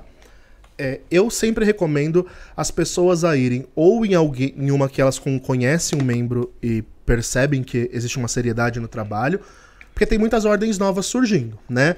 Algumas são de confiança, outras a gente tem que tomar muito cuidado para entrar, né? Que, que eu recomendo? De preferência, comece buscando uma ordem tradicional, que já tem um, um histórico ali, que você pode investigar e perceber a seriedade, tanto dos membros quanto do, do, do fundador, de quem começou aquele rolê ali, sabe? Por exemplo, é, eu indicaria de olho fechado algumas fundações novas de Golden Dawn, nova entre aspas, né? Mas algumas lojas da Golden Dawn. Nós temos o. Ai, é um nome tão difícil de falar. Oasis Quartz Não sei, é o nome de um deus maia, inca. Mas é, fica aqui no interior de São Paulo. Ele tem, eles têm uma, uma ordem ali que celebra missa gnóstica, telemita, é um negócio muito sério. Nós temos a Astrum Argento, que é uma ordem à distância, né? Que os seus iniciados não têm uma iniciação presencial, mas tem uma ordem, um acompanhamento à distância, é muito séria. Nós temos a OTO, que é a Ordo, Ordo Templos Oriente. São ordens tradicionais que já têm um bom tempo, né? Ah, Mago, mas eu quero algo muito mais específico, sei lá, magia noquiana. Aí é muito raro você achar uma ordem que pratique só uma coisa, mas tem a ordem do Frater Goya, né? Que é o nosso grande dinossauro aí da magia Tá marcado BR. aqui com a gente, vai vir aqui. Nossa, esse homem é uma... Eu sou suspeito de falar, porque foi meu mestre de Enochiano. Eu amo demais o Frater Goya. A ordem dele é uma ordem muito séria, por exemplo, o Seiagash, que é, que é o, o Círculo Iniciático de Hermes, também é uma ordem. Mas pra quem quer começar a fazer, praticar magia, é aquilo que eu falo, não necessariamente você precisa de uma ordem, né? Você pode começar num caminho autodidata, você pode começar estudando, você pode começar por conta própria. É, só que é aquilo que eu falo também. É muito mais difícil. Se você vai começar sendo autodidata, a chance de você se perder no rolê, ou começar pela metade ou pelo avançado em vez do básico, né? É muito mais difícil. E aí, nesse caso, ai, não, não moro perto de nenhuma ordem, não tenho contato com ninguém, só vejo o canal de YouTube, então vai naquele magista que oferece, sei lá, uma mentoria, alguma coisa para te ensinar, né? Que vai do Uhum. zero ao, ao avançado, ao intermediário. Que te pegue pela mão e fale, tá bom, vou, vou te treinar, sabe? São poucos os que fazem? São, mas eu conheço uns quantos aí que, que fazem esse rolê, sabe? O Jorge Flores mesmo, o Jorge Flores tá aí, pra quem gosta de mão esquerda, o cara é um dinossauro da mão esquerda. A ordem dele, assim, é, é fantástica nesse sentido. Tem o Alexandre também, ele não é muito famoso de internet, mas o tio Ale. Tem, tem uma galera. Tem uma galera. Não, bacana. E, ô, ô, Wellington, eu vejo também que é, no- nas religiões, principalmente no, no cristianismo, tem uma ideia de, de bem e do mal ali muito zero e um, muito, muito binária, né? Sim. Ou é bom ou é ruim. E na, na bruxaria, na- no, no ocultismo, essas questões morais ali, elas são bem diferentes, né? Esse, esse bem e mal ali tem, tem tons de cinza ali no meio ali, né? Tem outros tons ali, né? Que você vai É viajar. com ali. certeza. é porque é, a, a igreja. O problema é que quando a gente tá na religião, de novo, né? Que eu tava falando, por que, que eu não gosto de religião? É por causa disso. A religião é tudo preto no branco, né? Ou você vai pro céu ou você vai pro inferno. Ou você vai pro umbral ou você vai pro Para o anda. pra Aruanda. E por aí vai, essa dicotomia, né? Então. O que eu gosto da magia é essa liberdade. Não existe um conceito concreto de bem e mal fora da ciência, fora da filosofia. Uhum. O que é bem e mal pra nós é o bem e mal humano, né? Dessa vida.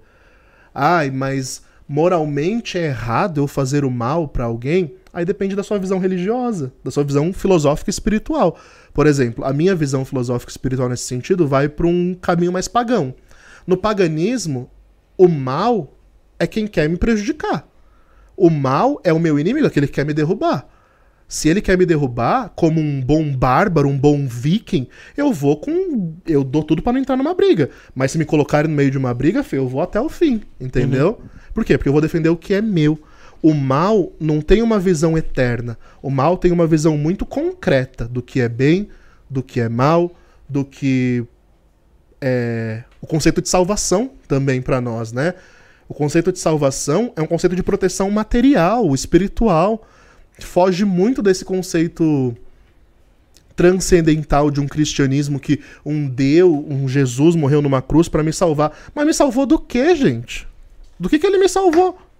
Eu tô aqui, tô vivendo minha vida, o mundo continua uma bosta do jeito que é, né? Ele foi assassinado. Exatamente. Né? Como assim? Ele, ele que tinha que ser salvo, né? Então, é- essa visão que, que se criou em torno dessa mitologia de pecado, salvação, bem e mal, condenação e graça, céu e inferno, é algo que para nós ocultistas, eu creio que isso é uma das únicas coisas que é consenso geral no ocultismo, é algo muito Nhé, sabe? Tipo, não existe isso de bem e mal eterno. Se você for mal, você vai pro inferno, se você for bom, você vai pro céu. É, a visão pelos estudos, pelo que eu andei estudando, da maioria dos hermetistas, espíritas cientificistas, que não são esses espíritas kardecistas que são cristãos enrustidos, né? Mas o espiritismo antigo de verdade, quando eles estudavam a questão espiritual de verdade mesmo, que era fora desse romantismo que há hoje em dia, você pega esses livros antigos, os caras vão falar que você vai para onde a sua consciência vibrar. E isso é o que a igreja vai denominar como céu e inferno, mas não como um estado eterno, e sim como um estado que a sua consciência está naquele momento. Por isso que, segundo é, as experiências dessa galera, é quando você faz a passagem, quando você morre, né? Em teoria, você não vai para lugar nenhum. Você tá aqui, né? Você, você simplesmente sai de um estado físico e vive num estado espiritual. Como que isso acontece? Não faço ideia, mas eles dizem que é assim. E aí, a, a vibração que isso emite de vou ficar na Terra porque sou apegado, vou para algum plano espiritual porque a minha consciência vibra de acordo com aquilo, vou para um plano denso porque a minha consciência vibra de acordo com esse plano denso. Aí é a sua consciência que manda. Isso é muito bacana. Eu sou muito favorável a essa visão, que a minha consciência determina o que para mim vai ser um conceito de céu, de inferno, de sofrimento, de salvação.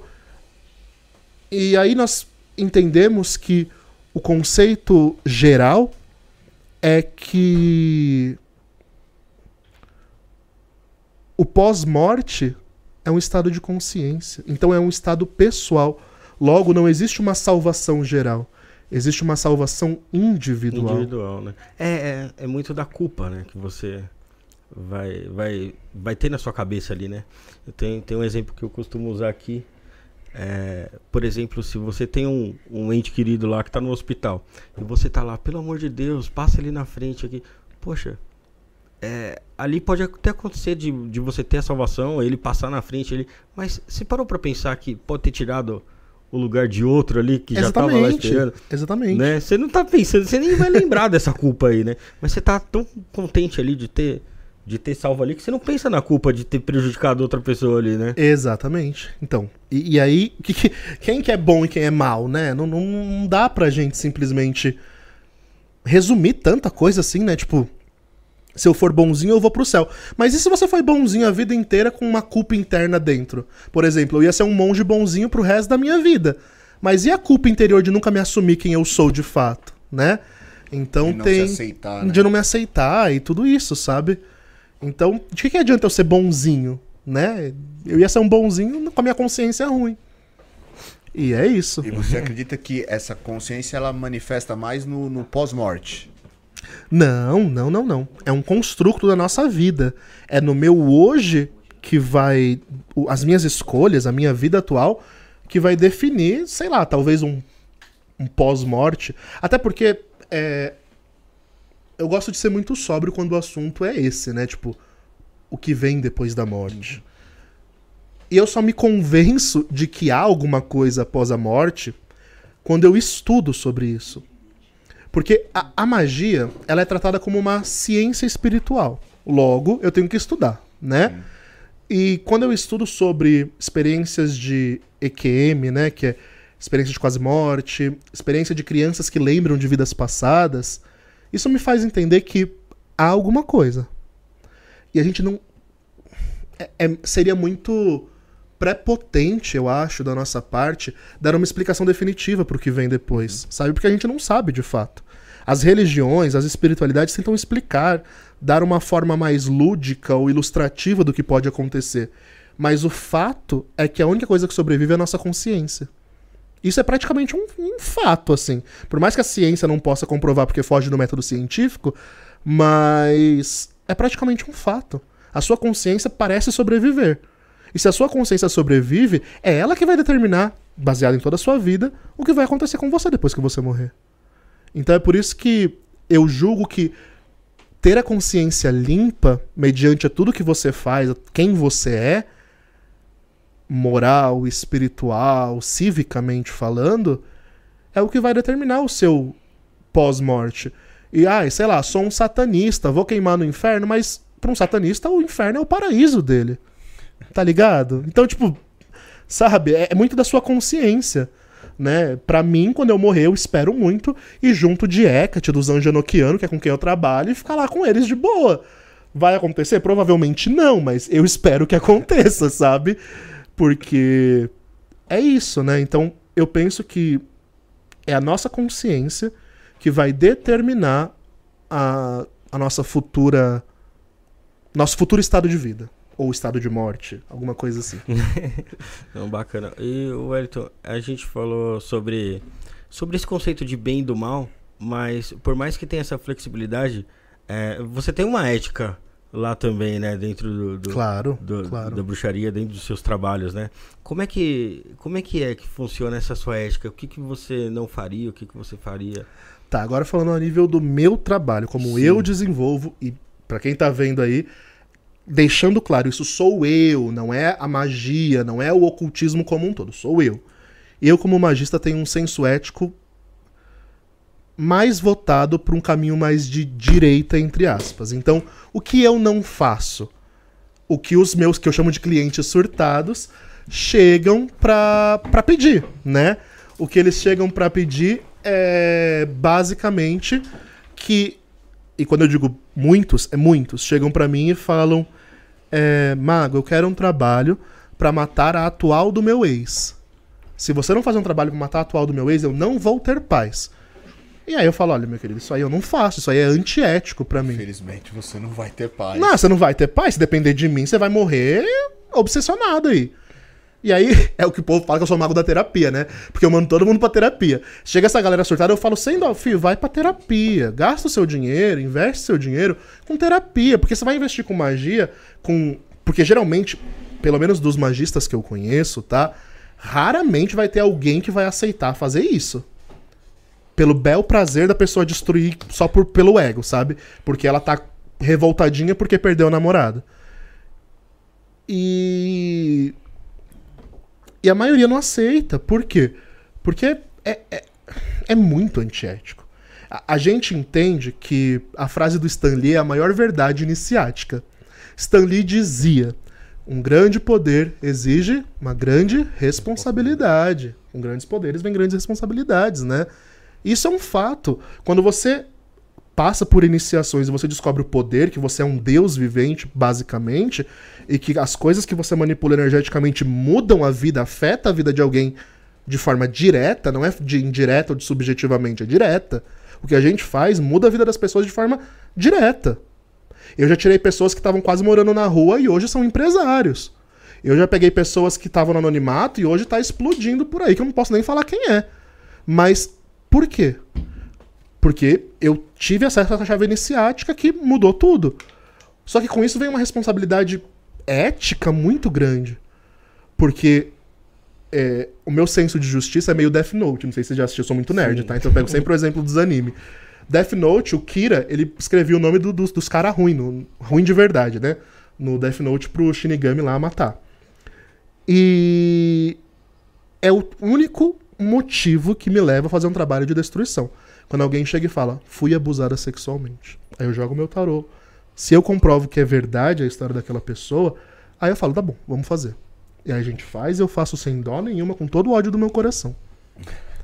Mas se a gente não tem um senso ético, tendo esse tipo de poder em mãos, esse tipo de chave oculta em nossas mãos, a gente se torna um bosta de ser humano, né?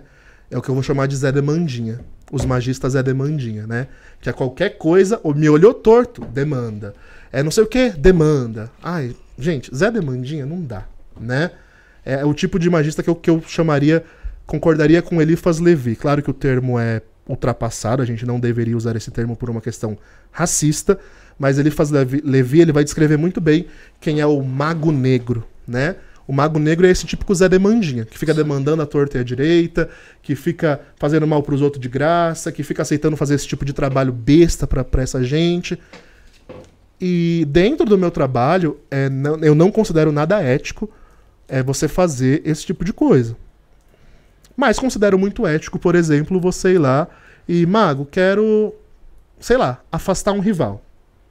Tá bom, vamos afastar um rival. Desde que não prejudique a vida dele, a gente afasta. Não tem problema. Agora, fazer o mal pelo ego de fazer o mal, é muito fazer. complicado, né? Pelo bel prazer. É né, muito, mano? muito foda. Até porque se afastar um rival, pode ser que você deixe esse cara até melhor, né? Que ele vai parar de te importunar e ele tenha sucesso na Tem, vida tem dele. um, um relato aqui. Posso abrir caminhos pro seu rival. E fala aqui, boa noite pro Bruno, que chegou agora aqui, ó. Boa noite, boa Boa noite, todo mundo aí. Já fez alguma propagandinha ainda não? Não, é só, só do Origin Studios aí. gente daqui a pouco nós vamos fazer. Daqui a pode, pouco a gente vai fazer. Pode falar aí, Wellington. Então, é só pra concluir, uma vez tava falando, né, de afastar sem fazer o mal. Tinha uma menina, eu trabalhava no setor de investigação da Uber antes de começar a trabalhar na internet e tal. E nesse setor de investigação da Uber que eu trabalhava, a gente lidava com um caso muito pesado e tal. E tinha uma menina que me infernizava. Ela, nossa, ela fazia de tudo pra tentar me derrubar, de tudo, de tudo. Eu, puta que pariu, sabe? Tá, tá enchendo demais o saco, mano. Aí eu tenho uma receita que eu aprendi dentro de um coven chamado pote sumiço. Peguei esse pote sumiço, peguei como quem não quer nada, cheguei lá, joguei na, na agendinha que ela tinha ali, que tinha a energia dela, que ela escrevia naquela agenda toda noite. Eu joguei o pote sumiço pra ela sumir, sabe? Ir embora. Foi embora, passou tipo 15 dias, a menina foi embora, sumiu do trabalho, foi demitida e tal. Fiquei com um pouco de peso na consciência, porque eu não queria que ela fosse mandada embora, só queria que ela parasse de me importunar.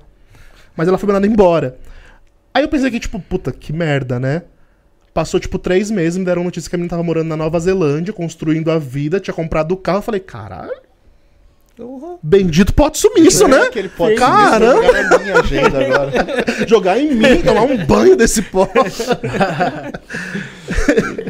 É, mas é, né? Às vezes a gente acha que afastar uma pessoa tem que fazer o mal e não, né? Ela, Você tem que se livrar dela de alguma forma ali. Pode ser que ela. Mano, até ela um pé na bunda bem dado, às vezes te empurra pra frente, mano.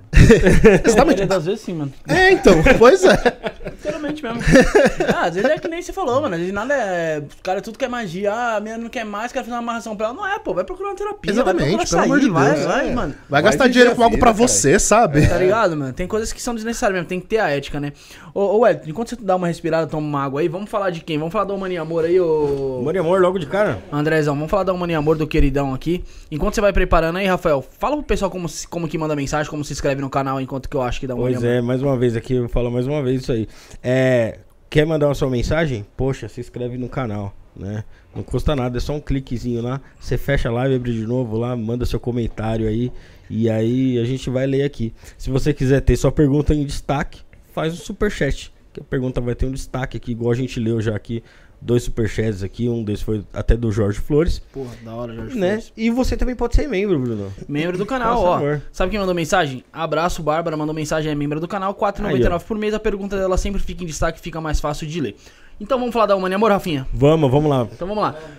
Humania Amor, rapaziada, do Otávio Leal, uma escola de formação terapêutica, tá? Que a formação terapêutica inclui Tantra, Astrologia, Reiki, Renascimento, que o Otávio Leal teve aqui com a gente, explicou que é uma técnica de respiração, tá? Tem xamanismo, psicoterapia, grupos de meditação, Osho e muito mais, tá? Também no site da, da, da Humania Amor, que é o www.humaniamor.com.br, você tem acesso a livros gratuitos. É gratuito. Você acessa esse site lá, os livros são gratuitos. Sobre mantas, maituna, meditação, reiki, reiki alternativo e muito mais. Novamente, para esse conteúdo, basta acessar www.humaniamor.com.br ou lá no Instagram, arroba.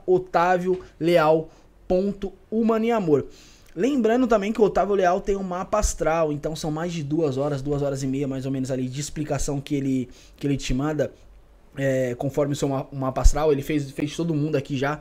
Mano, bate certinho. É, é um ótimo presente pra você dar de aniversário, casamento, essas datas comemorativas aí. Você consegue consultar lá com ele através do DDD 11983660100, tá bom? É isso, André. Passou aí do, do Otávio Leal aí? Tem alguma pergunta aí, Rick? Que ficou na dúvida aí com, com o nosso querido Wellington? Ou eu posso ler alguma coisa aqui do chat? Você que manda, meu brother. Não, pode ler, mano, pode ler. Ó, o Diego Souza aqui, ó, que é nosso membro, hein, ó. Nosso membro, R$ 4,99 por mês, ele já falou assim, ó. qual que é a dica que ele dá pra quem quer começar magia e como conseguir conciliar magia no dia a dia? Eu, va- vamos aí eu como exemplo. Eu, Brunão, não nunca mexi com magia, quero começar a mexer com magia. O que, que você me indica, Wellington? O que, que eu indico pro Brunão? Bora lá. Vamos lá. É, O que, que eu penso? É, magia é muito estudo, né? Então, diferente de uma espiritualidade que você vai. Chega e mergulha de cabeça e é isso, e você vai ter um, um dirigente, você vai ter alguém para te orientar. A maioria de nós, para ser muito honesto, não tem acesso a uma ordem iniciática, alguma coisa assim. Então, o que, que eu recomendo? Comece lendo livros para iniciantes. O que, que seria um livro para iniciante? Leia o Corpus Hermeticum, né, que é o, o registro mais antigo iniciático que a gente vai ter da Tábua Esmeralda, todo esse rolê de Hermes Trimegisto. Leia o Caibalion, que é um livro meio porco de espiritismo cientificista, mas que para quem está começando é bom. Sim. Depois você leia algum livro prático para quem quer começar mesmo.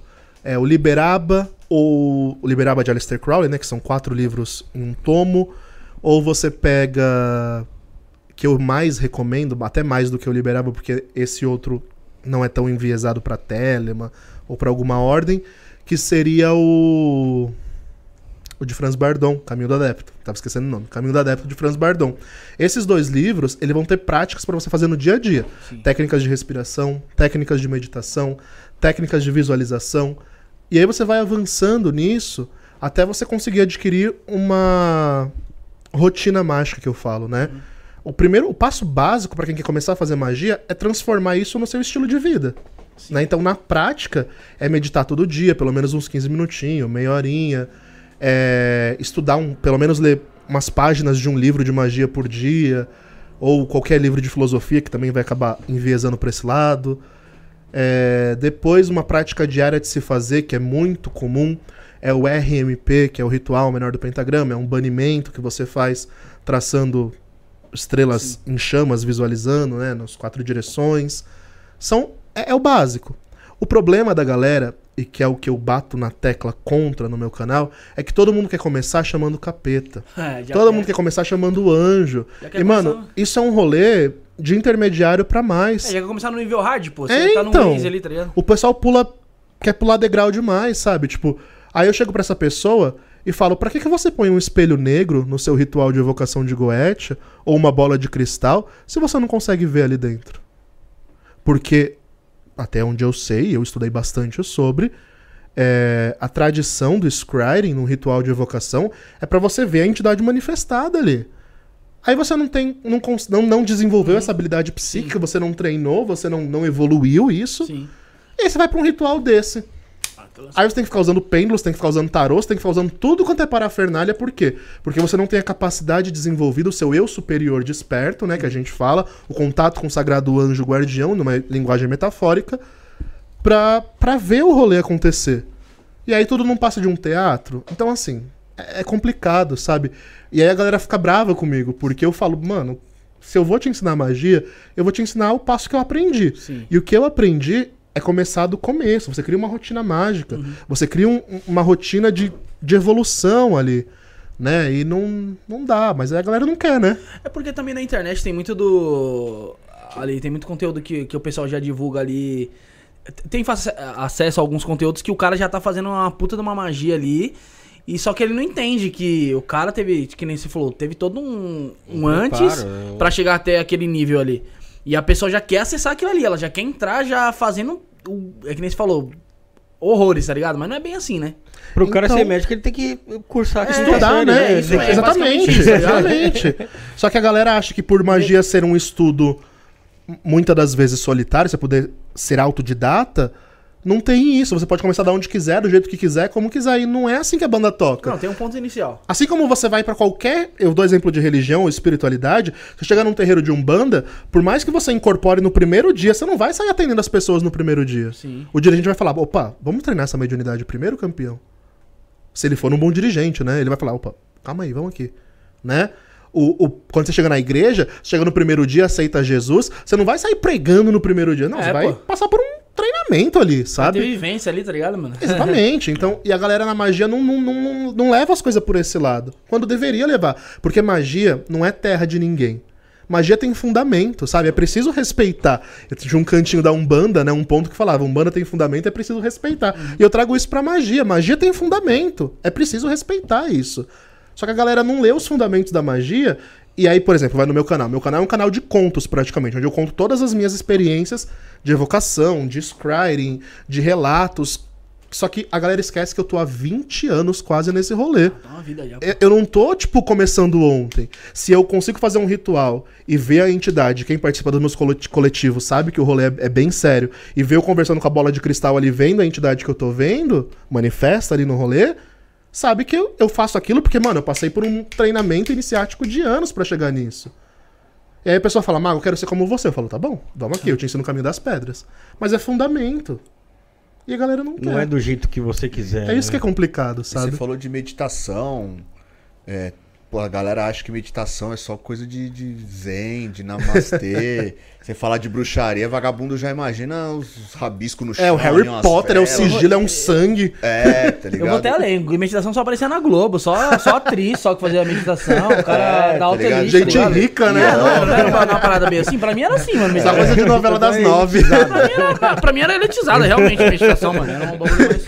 mais Mas é, sabe o que, eu- sabe o que aqui é? É porque, cara, com o cotidiano que a gente vive, você fala assim, poxa, eu vou tirar aqui 30 minutos pra meditar, é difícil. É difícil, não é qualquer pessoa que realmente tem, tem esse. Concentração, tempo, Concentração, tudo mais. é, você tá pensando em outras coisas ali, né? É que é, eu tava vendo, ah, agora eu não vou me lembrar quem foi, porque é tanta coisa que eu vejo, que falou que meditação é, não é você é, ter sua mente, esvaziar sua mente totalmente ali, você Fui não eu. pensar, porque não dá pra não pensar. Foi você. Fui eu. Né? Porque é, não dá pra não pensar, né? É. Então, você entender cara, o é você que tá passando na sua é mente entender o que tá naquele passando na sua cabeça ali, na verdade, né? Mas será que não dá, mano? Ah, mano, assim... Ou a gente que não consegue mesmo, que a gente não consegue chegar nessa, nessa não, parte. chega, chega um momento da sua vida chega em- meditativa que você É, consegue. tá, Você esvaziar em- totalmente ali o pensamento. Mas assim, não, não, é, não é um estado. Essa é a diferença. Você não tá errado no seu pensamento, tá? Você tá certo. A gente não consegue ficar sem pensar em nada por um tempo. Mas existe um ponto que a gente entra em um êxtase meditativo que é semelhante àquele que a gente chama de estado zen. Que é quando a gente acorda e a gente fica olhando pro nada, Sim. você não tá pensando em nada. Só tá olhando pro nada. E esse, e, e esse estado você atinge em meditação. Só que é um. Repito, esse momento, esse êxtase, esse hiato, você atinge na meditação. Só que é um hiato. E as pessoas se enganam, a- assistem Dragon Ball Z Acha e acham que é, é tem que esvaziar a cabeça o tempo inteiro. Mas, na verdade, a meditação na magia é muito prática. E eu sempre falo isso pra galera. Eu tô com uma turma nova de mentorandos, né? E a gente teve aula esses dias de meditação, que é o básico, né? Como meditar e tal. Eu tava falando pra galera que vocês têm uma visão errada da meditação, que é o que a maioria tem, como ele tava falando. Achava que era coisa de, de atriz de novela, tá ligado? De gente rica, que não tem o que fazer durante o dia. E não. A meditação na magia é muito prática. Ou seja, é um ato de vontade. Eu vou fechar meu olho e eu vou visu- visualizar tal coisa, eu vou direcionar minha cabeça pra tal lugar, eu vou pensar nisso, eu vou controlar minha respiração pra ficar mais relaxado e aí minha consciência mudar e eu conseguir ver mais propriamente dito o que eu desejo, né? E é um ato de vontade, é um ato consciente. Então meditar se torna um ofício em vez de um relaxamento, né? Muito pelo contrário, tem muitas meditações que é mais perturbadora do que muita coisa por aí. É, tem uma galera que trabalha com Hecate, né, que é a deusa, a deusa que trabalha no submundo e tal. E um dos primeiros trabalhos que a gente faz com Hecate é visitar nossas cavernas interiores, e é por meio de meditação. E aí a gente é uma meditação guiada que a gente vai fazendo, onde Hecate vai levando a gente pela mão até o mais profundo dessa caverna, que é o nosso eu interior. E aí a meditação acaba aí, a, a guiada, e você tem que continuar imaginando. E aí quando você começa a imaginar, você vai imaginando suas malezas, e a imaginação se torna algo concreto, porque a imaginação é, é real. E, mano, a galera chora, a galera surta, a galera entra em pânico. Então, meditar é um, é um ato de vontade, ao menos dentro da magia, que é muito diferente dessa meditação zen budista, sabe?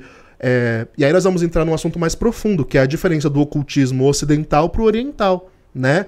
O ocultismo oriental, dos yogis, dos monges e essa coisa toda, ele tende a levar a gente para uma meditação contemplativa, que é a meditação de ficar esperando, que é essa meditação que a gente acha que é coisa de atriz de novela, mas que para eles é a rotina deles. Eles param para fazer essa meditação e essa contemplação leva eles a um rolê diferente. O Ocidente não é construído dessa forma. O Ocidente ele é construído de uma forma acelerada. Nós somos práticos, nós queremos as coisas para já. Então a nossa meditação, se ela for contemplativa demais, ela vai ser maçante, ela vai ser chata. A gente não vai conseguir nem fazer, porque a gente vai querer um ideal de perfeição gnóstica que não, não vai ser atingido. Então, como que eu chego numa meditação ativa, que é a meditação do ocultismo ocidental propriamente dito? Meditação guiada, visualização que eu mesmo vou criando, vou projetando minha consciência, focando num objeto. Um dos treinos de Franz Bardon, inclusive, é você pegar um, por exemplo, um copo, colocar na sua frente e ficar olhando para ele. Por horas ali. Por horas. E tipo, pra quê? Seu pensamento vai pra caixa prego, vai para aqui, vai para lá. Aí você vai imaginando a forma do copo, o que, que pode colocar dentro desse copo, como que ele transborda, a chegar a um ponto que a sua consciência se tornou o copo. E esse é o ideal da magia. Porque quando a gente vai fazer um ritual de magia, um ritual cerimonial, um ritual qualquer, o nosso desejo ele tem que ser tão vivo que eu consigo me ver concretamente, projetar a minha mente para aquilo como se aquilo tivesse acontecendo. Como se o que eu desejo com esse ritual já estivesse acontecendo. É para isso que a gente medita. Então a nossa meditação na magia é muito prática, sabe? Ela é muito um ato de vontade. Eu vou meditar para tal coisa, eu vou meditar para isso, para aquilo, para aquilo outro. Nunca é sentar, ficar olhando pro nada e, sabe? Só esse rolê estranho. Uhum. O, o Diego tá ainda na parte da meditação pra gente não sair um pouquinho do assunto aí, ó. É, a Helena, que é nossa membra também, ela falou assim: ó, se todos meditassem pelo menos um, um, uma vez por semana, a violência diminuiria. Interessante o que ela Certeza, falou aqui. certeza. É, o Diego de Souza falou: meditar, então seria equalizar suas frequências energéticas? Sim e não. Não necessariamente, né? Você pode usar a meditação para se equilibrar energeticamente, expandir sua energia. A meditação é um estado onde você para e acessa o seu eu. Acessando você mesmo, você pode fazer o que você quiser. Porque no mundo astral, ou o mundo das ideias, o mundo da imaginação, né, você é livre para ser quem você quiser, o que você quiser, como você quiser. Então, quanto mais você deixar a sua imaginação fluir para algo que você realmente deseja fazer naquele momento, aquilo tende a se manifestar na sua vida de uma forma. E aí é que nós vamos entrar naquele negócio que o povo romantiza como lei da atração, né? Mas na verdade é só você meditar naquilo que você quer. Se você vai meditando, né? meditando, meditando, uma hora aquilo se manifesta na sua vida de uma forma, né? Então, então é basicamente isso. O que ele fala tem sentido, porque é muito comum você usar a meditação, por exemplo, um- uma meditação famosa na magia cerimonial, o pilar do meio. É um ritual que você vai colocando seus centros energéticos com a cabala, associando isso para se auto-equilibrar. E esse equilíbrio interior meio que te eleva, te deixa mais equilibrado, mais pode expandir suas energias num ritual e tal. Então a meditação serve para isso também, mas ela pode ir muito além disso. É, não é somente isso, né? E quando você tá fazendo o trabalho para uma terceira pessoa, é, como, é que, como é que você faz esse, esse trabalho na sua mente ali de realização? Cara, é muito engraçado. Eu sempre gosto de. Quando me perguntam isso, eu sempre costumo falar do exemplo de Vênus, que é engraçado. Quando eu vou fazer uma magia de amor pra alguém, por exemplo, eu tenho que me colocar no lugar da pessoa, porque eu sou um intermediário. Logo, eu tenho que imaginar aquela pessoa fazendo de tudo. De tudo, de tudo. Eu tenho que ficar excitado, eu tenho que ficar colocar uma música pá, aquele clima, aquela coisa tem que estar a ponto de bala ali. Por quê? Se eu não acessar aquela energia, o mais, o mais latente que eu puder, o meu ritual vai ser um teatro. E aí aquilo não vai se manifestar de alguma forma na vida da pessoa. Assim como quando eu quero fazer um. Preciso fazer, né? Porque raramente eu faço, mas quando eu preciso fazer um ritual de destruição, de, mal, de maldição, eu tenho que estar com sangue nos olhos de raiva. Eu tenho que pensar em tudo que me deixa nervoso. Eu sempre faço uma meditação prévia. E nessa meditação prévia eu trago essa energia pra mim. Então eu tenho que pensar com tudo que me dá ódio pra levar essa energia e canalizar no ritual. Então, geralmente, o meu preparo é, ritualístico pra mim me intrometer no problema de alguém é esse, né? E aí eu sei que eu tô assumindo o BO da pessoa pra mim. Isso é um pouco complicado às vezes. E, então você faz trabalho amoroso lá também, né? Faço. E como é que como é que funciona isso aí? A pessoa realmente se apaixona pela outra? Ela volta a amar? Como é que funciona isso? Aí nós vamos pro conceito de magia, né? Que eu tava falando pra vocês antes de começar. O que eu defino como magia é alteração de probabilidades, né? Então eu não acredito que a magia pode mudar a realidade completamente sem ter uma via para que isso aconteça. É, Logo, a magia. Eu discordo um pouco de Crowley nesse sentido, porque ele fala que magia é a arte e a ciência de alterar a realidade de acordo com a sua vontade. Mas tem realidades que você não consegue alterar totalmente. Você não consegue criar asas e vo- e voar. Se você fazer uma magia pra voar, o máximo que vai acontecer é ter uma probabilidade de você viajar de avião. É isso que vai acontecer, né? A, a realidade É é, limitada, é o máximo, exatamente. Então, assim, na, num caso de amor, por exemplo, ninguém pode criar amor onde não tem amor. Amarração, nesse sentido, é uma maldição. Por isso que eu não faço ritual de, ama- de amarração. Eu faço magia de amor, mas amarração não. Porque quando eu amarro alguém, eu me amarro também. E se essa pessoa não gosta mais de mim, a minha vida vai parar, vai ficar amarrada na vida da pessoa e a dela na minha, e os dois se lasca. Sim. Os dois vai se. A vida vira um, um escarcel. Né? Então, magia de amor ela funciona se mediante um oráculo a gente vê que existe um sentimento da pessoa ali ainda. Mesmo que pequeno, mesmo que oculto. Mas se aquela energia existe na pessoa, a gente consegue meter ali naquela energia e trabalhar ela. Agora, se não existe, não tem como. É, é falar. interessante diferenciar isso que você falou. A magia do amor para amarração. É até importante diferenciar isso, porque você falando assim, ah, é, trabalho de amor, pô, muita gente já ligou com. Com amarração, todo mundo. É por isso que eu, eu fiz questão de falar. É. De enfatizar a diferença. Porque magia de amor tem muitas. Tem glamour, tem magnetismo amoroso, tem adoçamento, tem afastamento de rivais. Tem, tem uma gama. Só que a mais famosa é a amarração amorosa. E eu sou, eu sou totalmente avesso a isso.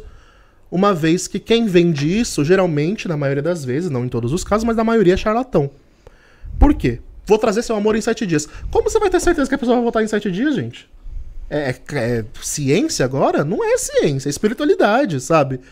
E ainda que volte em sete dias, você tá colocando o seu nome amarrado naquilo. Amarração é literalmente você pegar uma coisa e amarrar. É um feitiço que você amarra. Você pode amarrar com linha, com barbante, com corrente, com o que for. Então, quando você tá atado, você atou sua vida na- daquela pessoa. E as pessoas não entendem muito a gravidade disso, né? É, rituais de amarração existe um monte na tradição de bruxaria. Um monte. Você pode amarrar a chuva, você pode amarrar a prosperidade, você pode amarrar uma doença, você pode amarrar tudo quanto é coisa. Mas, no geral, fazer isso é muito comprometedor. Né? É muito comprometedor. Então, sempre alguém me procura pra, falar, pra fazer amarração, eu dou essa palestrinha, né? Aí a pessoa me chama de mago palestrinha, porque eu falo a verdade mesmo. Eu falo, olha, você vai amarrar a pessoa, mas você vai se amarrar também. É isso que você quer? Se a pessoa não tem nada por você e ela vai se afastar de você, sua vida vai travar por causa disso. Sua vida vai ficar amaldiçoada e você vai ficar obsessionada. E como eu fui aprendiz de exorcista, da obsessão pra possessão é um passo. Ô, Wellington, eh, você falou de amarração. E pra quem faz a amarração? Quem se dispõe a fazer?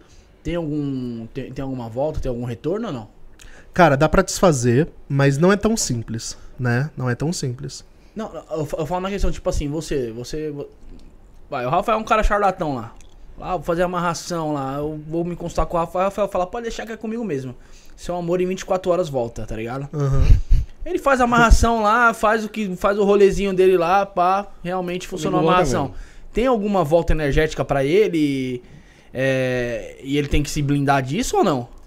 Tem e não tem como se blindar disso. Por quê? Porque você tá voluntariamente colocando o seu nome naquilo. Aham. Então você se abriu. Quando você se abriu energeticamente, você não tem como se blindar, né? Aí vão me blindar.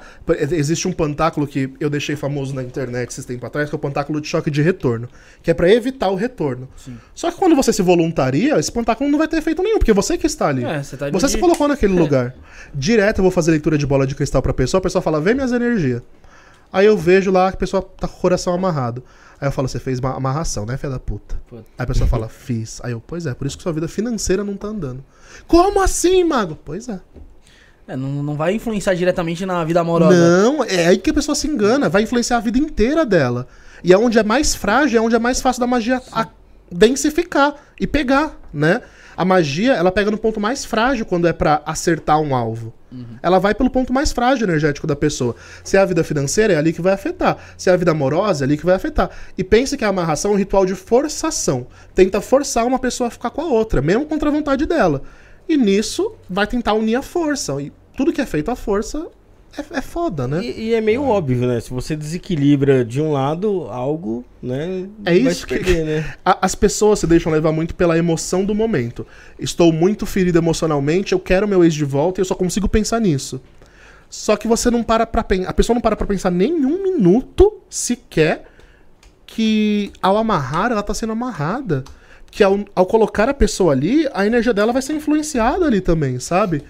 Então é. É que também o estado que a pessoa tá, a pessoa não nem pensa muito, né? mano? Isso Fala que é foda. Ela não, ela não pensa nas consequências. Teve, teve muita gente que veio aqui, agora não vou lembrar que todo mundo veio e falou de amarração, que usaram como exemplo, tipo assim, a amarração pode durar 5, 6, 7 anos, um prazo de validade lá. Mas quando acaba também, mano, aquilo ali, velho, se você não renovar, acabou, irmão. É, o que a pessoa faz, acha que é pra vida toda, tá ligado? E a outra pessoa também pode descobrir que foi feita uma amarração pra ela e desfazer aquilo ali, No meio do caminho. entendeu? Exatamente. É por isso que eu falo que quem procura amarração precisa muito de terapia. E não, eu não falo isso de, de forma pejorativa, apesar de ser engraçado. Porque a pessoa tá num estado de tanta falta de amor próprio, ela tá tão ferida, tão machucada, que ela não consegue nem perceber aonde ela tá se metendo, sabe? Ela não consegue pensar com lucidez. E isso é muito sério. Então, quando essas pessoas me procuram, eu falo: olha, eu faço ritual de amor, mas sem essa forçação toda e tal. Não, eu quero amarração. Aí eu falo: olha, eu acho que você precisa de uma terapia, porque o seu problema é um pouco mais embaixo. E aí foge da minha alçada como um mago amparar você, sabe? É, nesse estado que você se encontra, eu sinto muito te dizer, mas o que você precisa mesmo é de um psicólogo.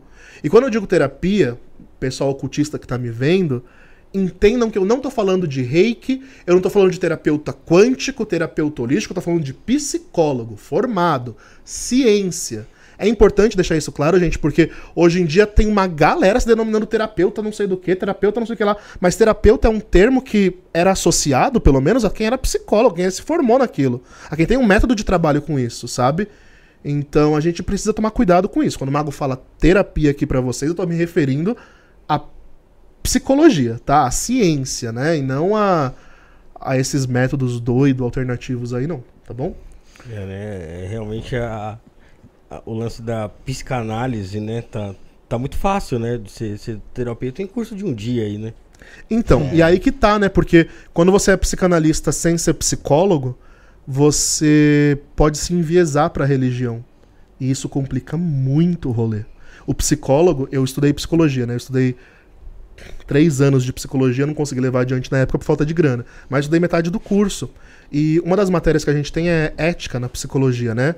E na ética do psicólogo, ele não pode abordar religião enviesada. Eu não posso chegar, ah, eu sou um bandista, vai lá no meu terreiro, faz um banho de folha, minha filha. Não posso. Eu tenho que ter uma ética profissional ali. Eu tenho um método científico neutro, trabalhando. Eu tenho que ser neutro. Exatamente. E aí essa galera, o que tem de, de magista se misturando tudo, psicanálise junguiana com magia, psicanálise freudiana com magia, tudo com magia, tudo com, com quântico, tudo com... é, tem que tomar cuidado. Não vejo problema você ser as duas coisas. Você pode ser um ótimo terapeuta e um ótimo magista. Um ótimo terapeuta e um ótimo umbandista. Mas você precisa saber separar o que é uma coisa do que é outra. E, infelizmente, a maioria não sabe. É. E, ô, Anderson, pô, você até falou aqui antes de começar e mostrou aí a tatuagem aí que você é fã do Harry Potter, né, cara? Aham. Como é que você vê a, a bruxaria tratada no cinema e na televisão, na mídia hoje em dia? Cara, eu adoro. Eu adoro o lúdico, eu adoro o lúdico. O lúdico, ele atrai a gente pro rolê. Então, a, a- maioria da galera vai contra, né? Tipo, ai, mal mentira que tá mostrando no filme. Mas é claro que é mentira, é pra ser mentira. É, pra ser lúdico, né? É pra ser ficção. Só que quando envolve fi- realidade na ficção é muito bacana. Eu coloquei um quadro, inclusive, no meu canal chamado do Cinema Magia.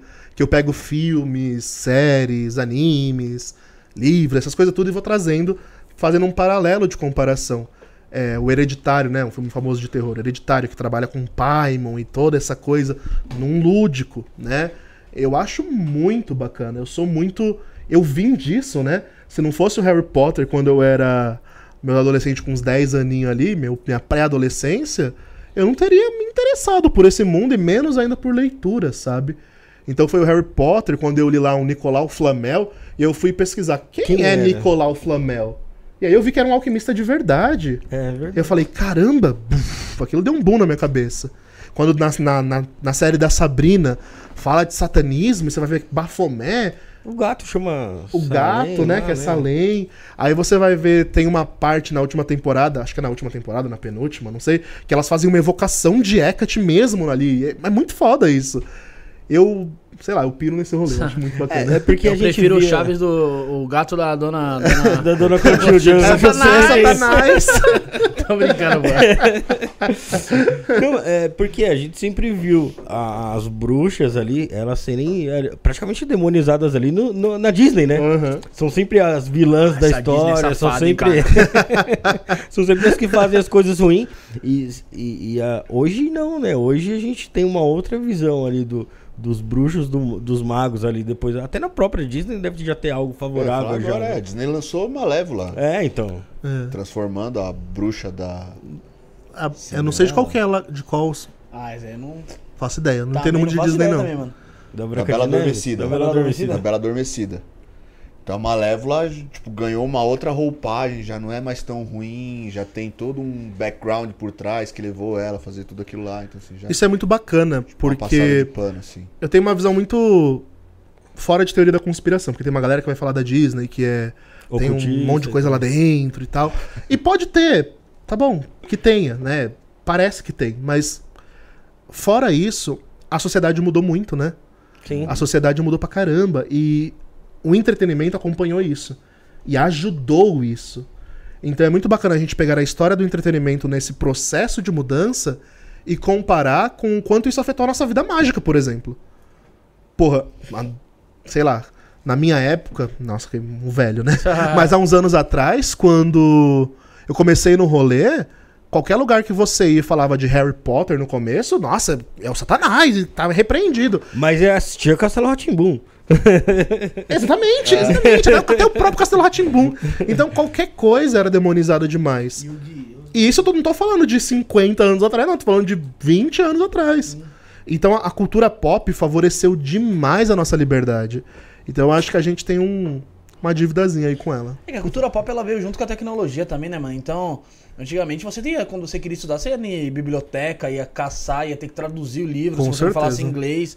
E, mano, era todo um auê. Hoje em dia não, hoje em dia é do celular você mesmo. Você, É, o acesso ao falou, conhecimento, né? Se a pessoa pegar lá os livros que você falou e comprar lá pela internet, acho que dá pra comprar pela internet. Dá, dá sim. Garanto que dá. A pessoa já começa a estudar um pouquinho de magia, de. E já vai se virando, já Sim, começa é. a praticar. Mano, hoje com inteligência artificial, você entra naquele chat GPT lá, ele faz o livro pra você, mano. Fala, eu quero um livro sobre, fala o nome do, do magista Escreve que você um quiser, livro aí pra escreve, mim. Escreve o livro. Você tá Pois vendo é. o cara. O, o, ser Mas ele inventa mentira, esse chat GPT que eu, eu, eu já entrei lá e fui matar umas curiosidades aqui sobre o podcast lá. Ele falou, tipo, uns bagulho nada a ver, velho. Eu sei que os Nada eu os Ele- cara- eu Quando cara ele tava- não sabe, ele inventa. Eu sei que os É, caras isso é tava uma foda, os caras tava pedindo pix lá pro chat G- GPT. Você não viu essa história aí não, mano? Parece que tava mandando, teve que cancelar o lugar, mano. Brasileiro. Brasileiro. Brasileiro, ó, é, é. Brasil não é pra amadores. Rapaziada, dá uma respirada aí, vamos meter a propaganda de quem? Maria Padilha, certo, Rafael? Pode tomar sua água aí, fica à vontade, É que só- eu só fotos. Aí eu dou um toquezinho pro Rafael. Vamos falar da Maria Padilha. Antes de a gente falar da Maria Padilha, vamos reforçar, deixa o like, compartilha a live. Já chegou o superchat hoje, mas não chegou o Pix, mano. Chave Pix é o 11 97764 7222, beneficiário o Felipinho Quedas, que hoje tá em casa, tá dodói, tá? Então ajuda a gente aí, fizemos a mudança, mas ainda faltam coisas. Então sempre tem que estar ajudando pra gente manter o canal aí vivo e conseguir trazer pessoas como o Wellington, como todas as outras mais de 300 pessoas que passaram aqui pelo programa, certo, Rafael? Certíssimo. Então vamos lá nos baralho, o mistério, o baralho mistério de Maria Padilha. Eu vou deixar isso aqui do cantinho aqui, que é surpresas aqui, semana que vem. Vamos lá. É um deck, tá com 36 cartas, tá passando aí na sua tela, né, né, André? Plastificadas e feito 100% no Brasil. Então vamos valorizar aí, mano, ó, vamos valorizar. É feito no Brasil, mano, com papel nacional e totalmente em português. Acompanhe o manual, que é uma revistinha com 24 páginas coloridas e ilustrada. Na revista tem o significado das 36 cartas e um bônus que são 36 sugestões de práticas energéticas para, para você poder fazer é, tanto para si como para seus consulentes, tá? Tem exemplos de jogadas, elementos e até a consagração do seu baralho. Tudo isso para você aumentar o elo de ligação com a sua guardiã, é isso mesmo. Com a sua pombagira, com a senhora Maria Padilha. Baralho indicado para iniciante e profissionais. E o melhor de tudo, mano, preço exclusivo aí na parceria com isso, né, podcast. Sabe quanto, Rafael? Quanto, quanto, R$ Bruno? 59,99, mano. Pô, Pô, é um absurdo de barato. Tá barato, pela qualidade. Tava passando na tela, mas eu vou fazer aqui o. Passar aqui, ó. Pela qualidade, corre bem, mano. Não, não, não pega. Mo- Mostra aqui pro Elton, Vou- vou mostrar oraculista aqui. Ele O vai Elton- eu vou terminar de fazer a propaganda ele vai dar a opinião dele sobre o baralho. Eu já tava tá? de olho porque eu sou colecionador de deck, né? Eu coleciono tarô, coleciono com- baralho. Vamos, vou, vou conversar com o Felipe depois pra ver se o Felipe consegue mandar um pra você aí, beleza? Caramba. Então, preço exclusivo R$ 59,99 com entrega rápida e direta feita pelo Mercado Livre, tá? É, eu vou, daqui a pouco, quando o Rafael terminar de fazer aqui a, a propaganda, eu vou jogar o link da compra do baralho lá. E também é, tem o curso de Maria Padilha lá, Rafael. Lá Pô, no site top. da rapaziada, também no www.cursomariapadilha.com.br com uma promoção exclusiva lá que tá com desconto de 30%. Pra certo? quem? Pra quem é membro aqui do canal, pra quem é inscrito, fala que veio pelo Isto Não é Podcast, tem 30% de Tem desconto. cupomzinho lá? Tem, pô, tem um cupom lá 30%. Só colocar aí, I- INE. Cupom INE, bem lembrado, eu tava esquecendo É, do cupom. aí. Coloca o cupom INE que você já vai ter o seu desconto garantido de 30%, tá? Tem pra você também tirar suas dúvidas aí, tire todas as suas dúvidas e adquira agora e comece a trabalhar diretamente com a sua espiritualidade. Dá pra você comprar também pela através do WhatsApp, que é o DDD 11 95833 8585, ó. Revistinha. Vem um- na caixinha o baralho, bem feito, correto? Wellington, o que você achou do, do baralho de Maria Padilha? aí? Eu achei incrível. Ele parece ser baseado no Lenormand. Muito bem feito, viu? Caramba, tá de parabéns quem criou o baralho. Maria Padilha é a minha pombogira, aliás. Fiquei Olha. bem interessado. Vou, vou, vou dar uma conversada com o Felipe aí pra ver se ele consegue mandar um pra você lá. Rafael, faça a pergunta aí enquanto eu coloco o link aqui de, da compra direta do baralho de Maria Padilha aqui pro pessoal no chat. Boa. Ô, ô Elton, e, poxa, você falou que é fã do Harry Potter aí. E como é que você levou aquela informação lá que, daquela acusação de transfobia da J.K. Rowling? Cara, vamos Desculpa separar o autor da aí. obra. Cara, ela. Nossa, essa mulher. Eu não sei o que aconteceu com ela, mano. Eu não sei, eu não consigo entender. Na verdade, eu consigo entender, né? Vamos lá. A J.K. Rowling é feminista. Só que ela é radical.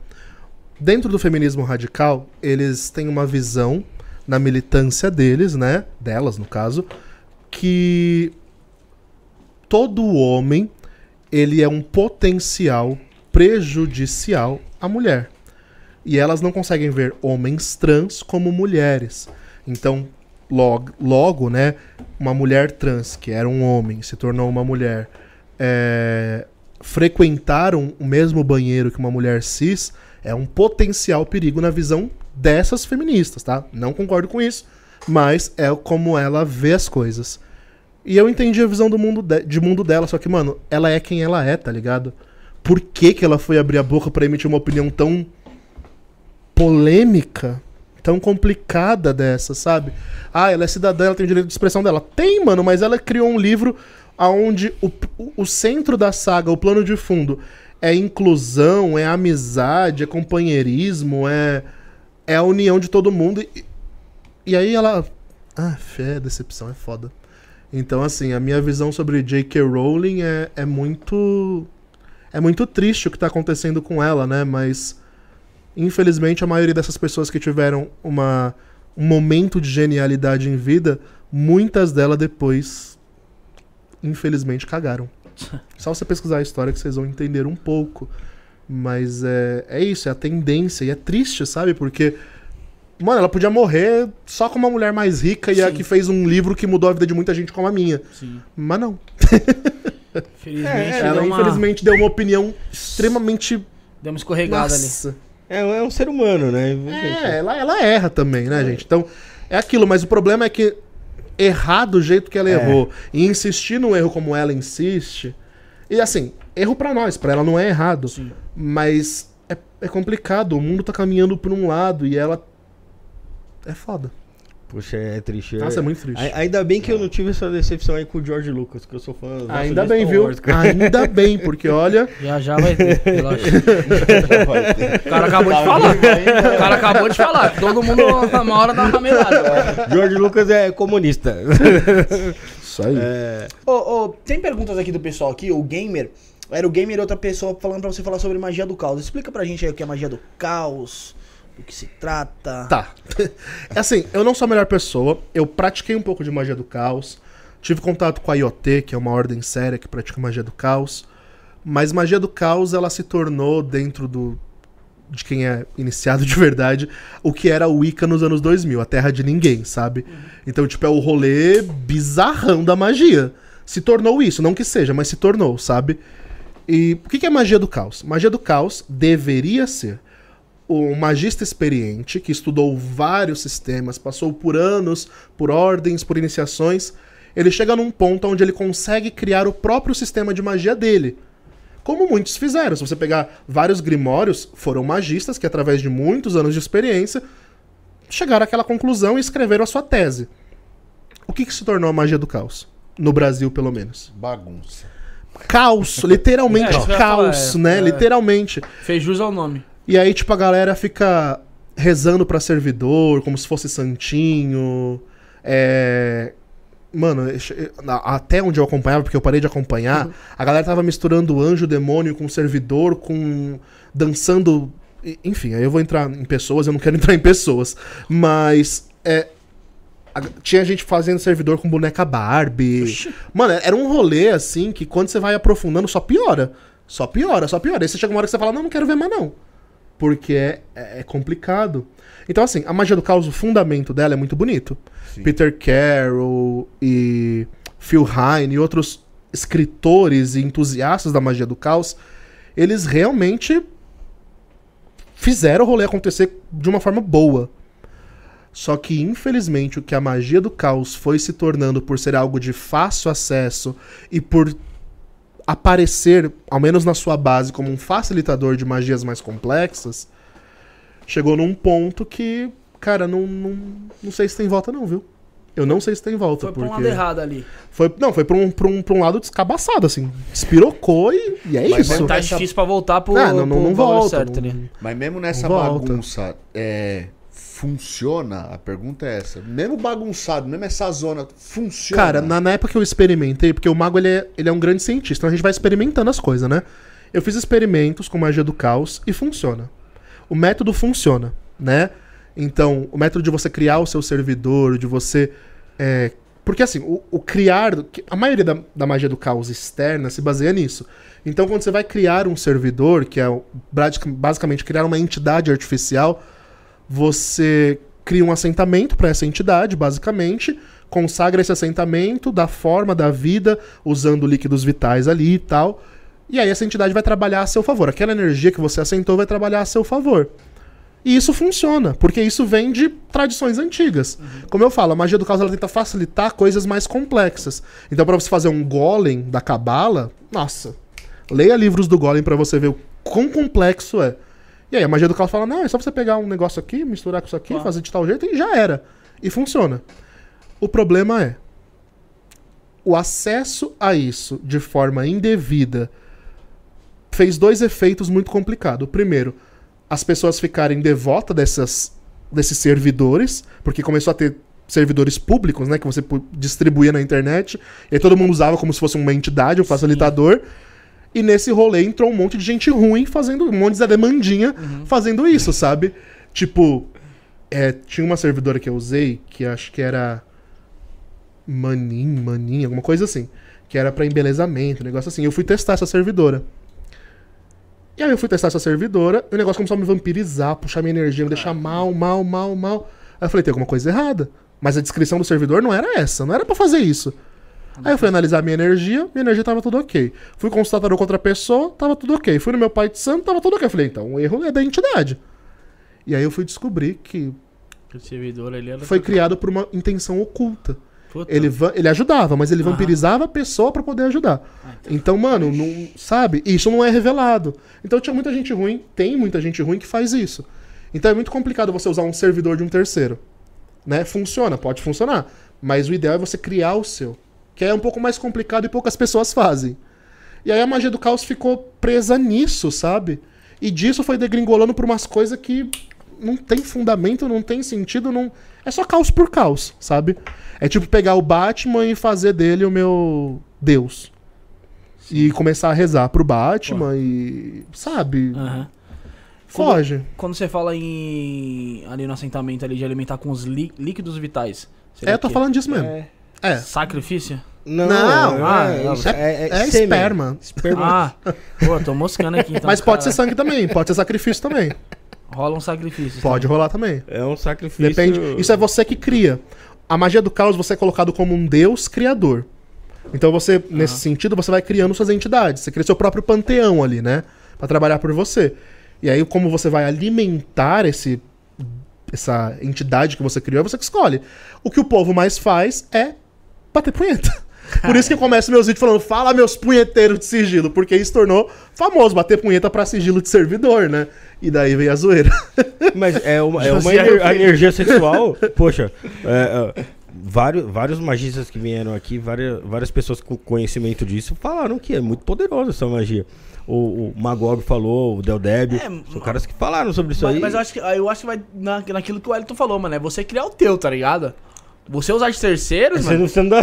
Você não sabe onde tá se metendo. É, não, eu tô, eu tô, falando, eu tô- eu tô falando servidor, essas paradas, pô. Ah, bom. Usar, usar, o, ser- usar os Pegar uma servidores. IST espiritual. É, pô, não, eu tô, eu tô, eu tô falando de, de- eu tô falando de criar seu servidor, pô. Rafael, eu vou pro outro lado, Rafael, pô, é a, quinta, a quinta série é foda, mas pode continuar.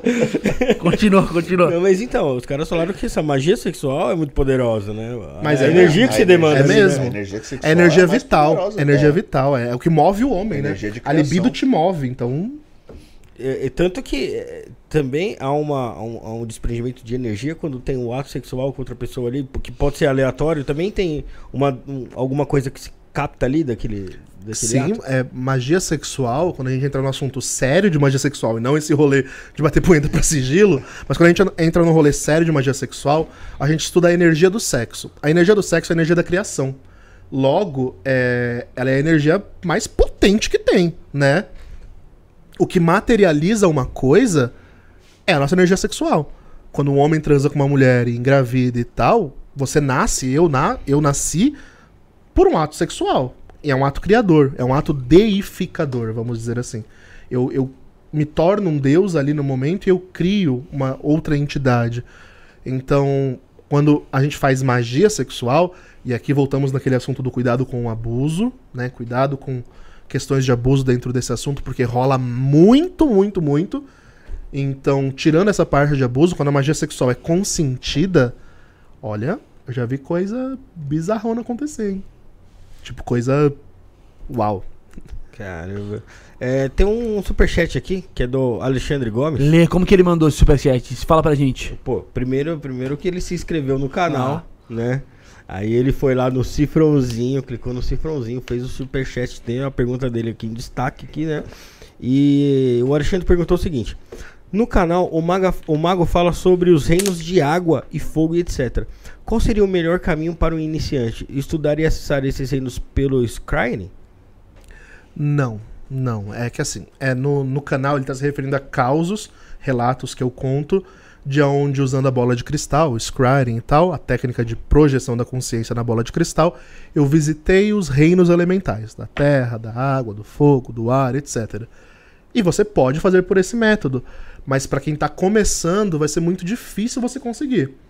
Tem um treino da Golden Dawn, inclusive, quem puder, é muito raro você conseguir esse livro, porque ele foi esgotado, mas tem um livro chamado The Golden Dawn, que é de Israel Regardier, que foi o iniciado da Golden Dawn.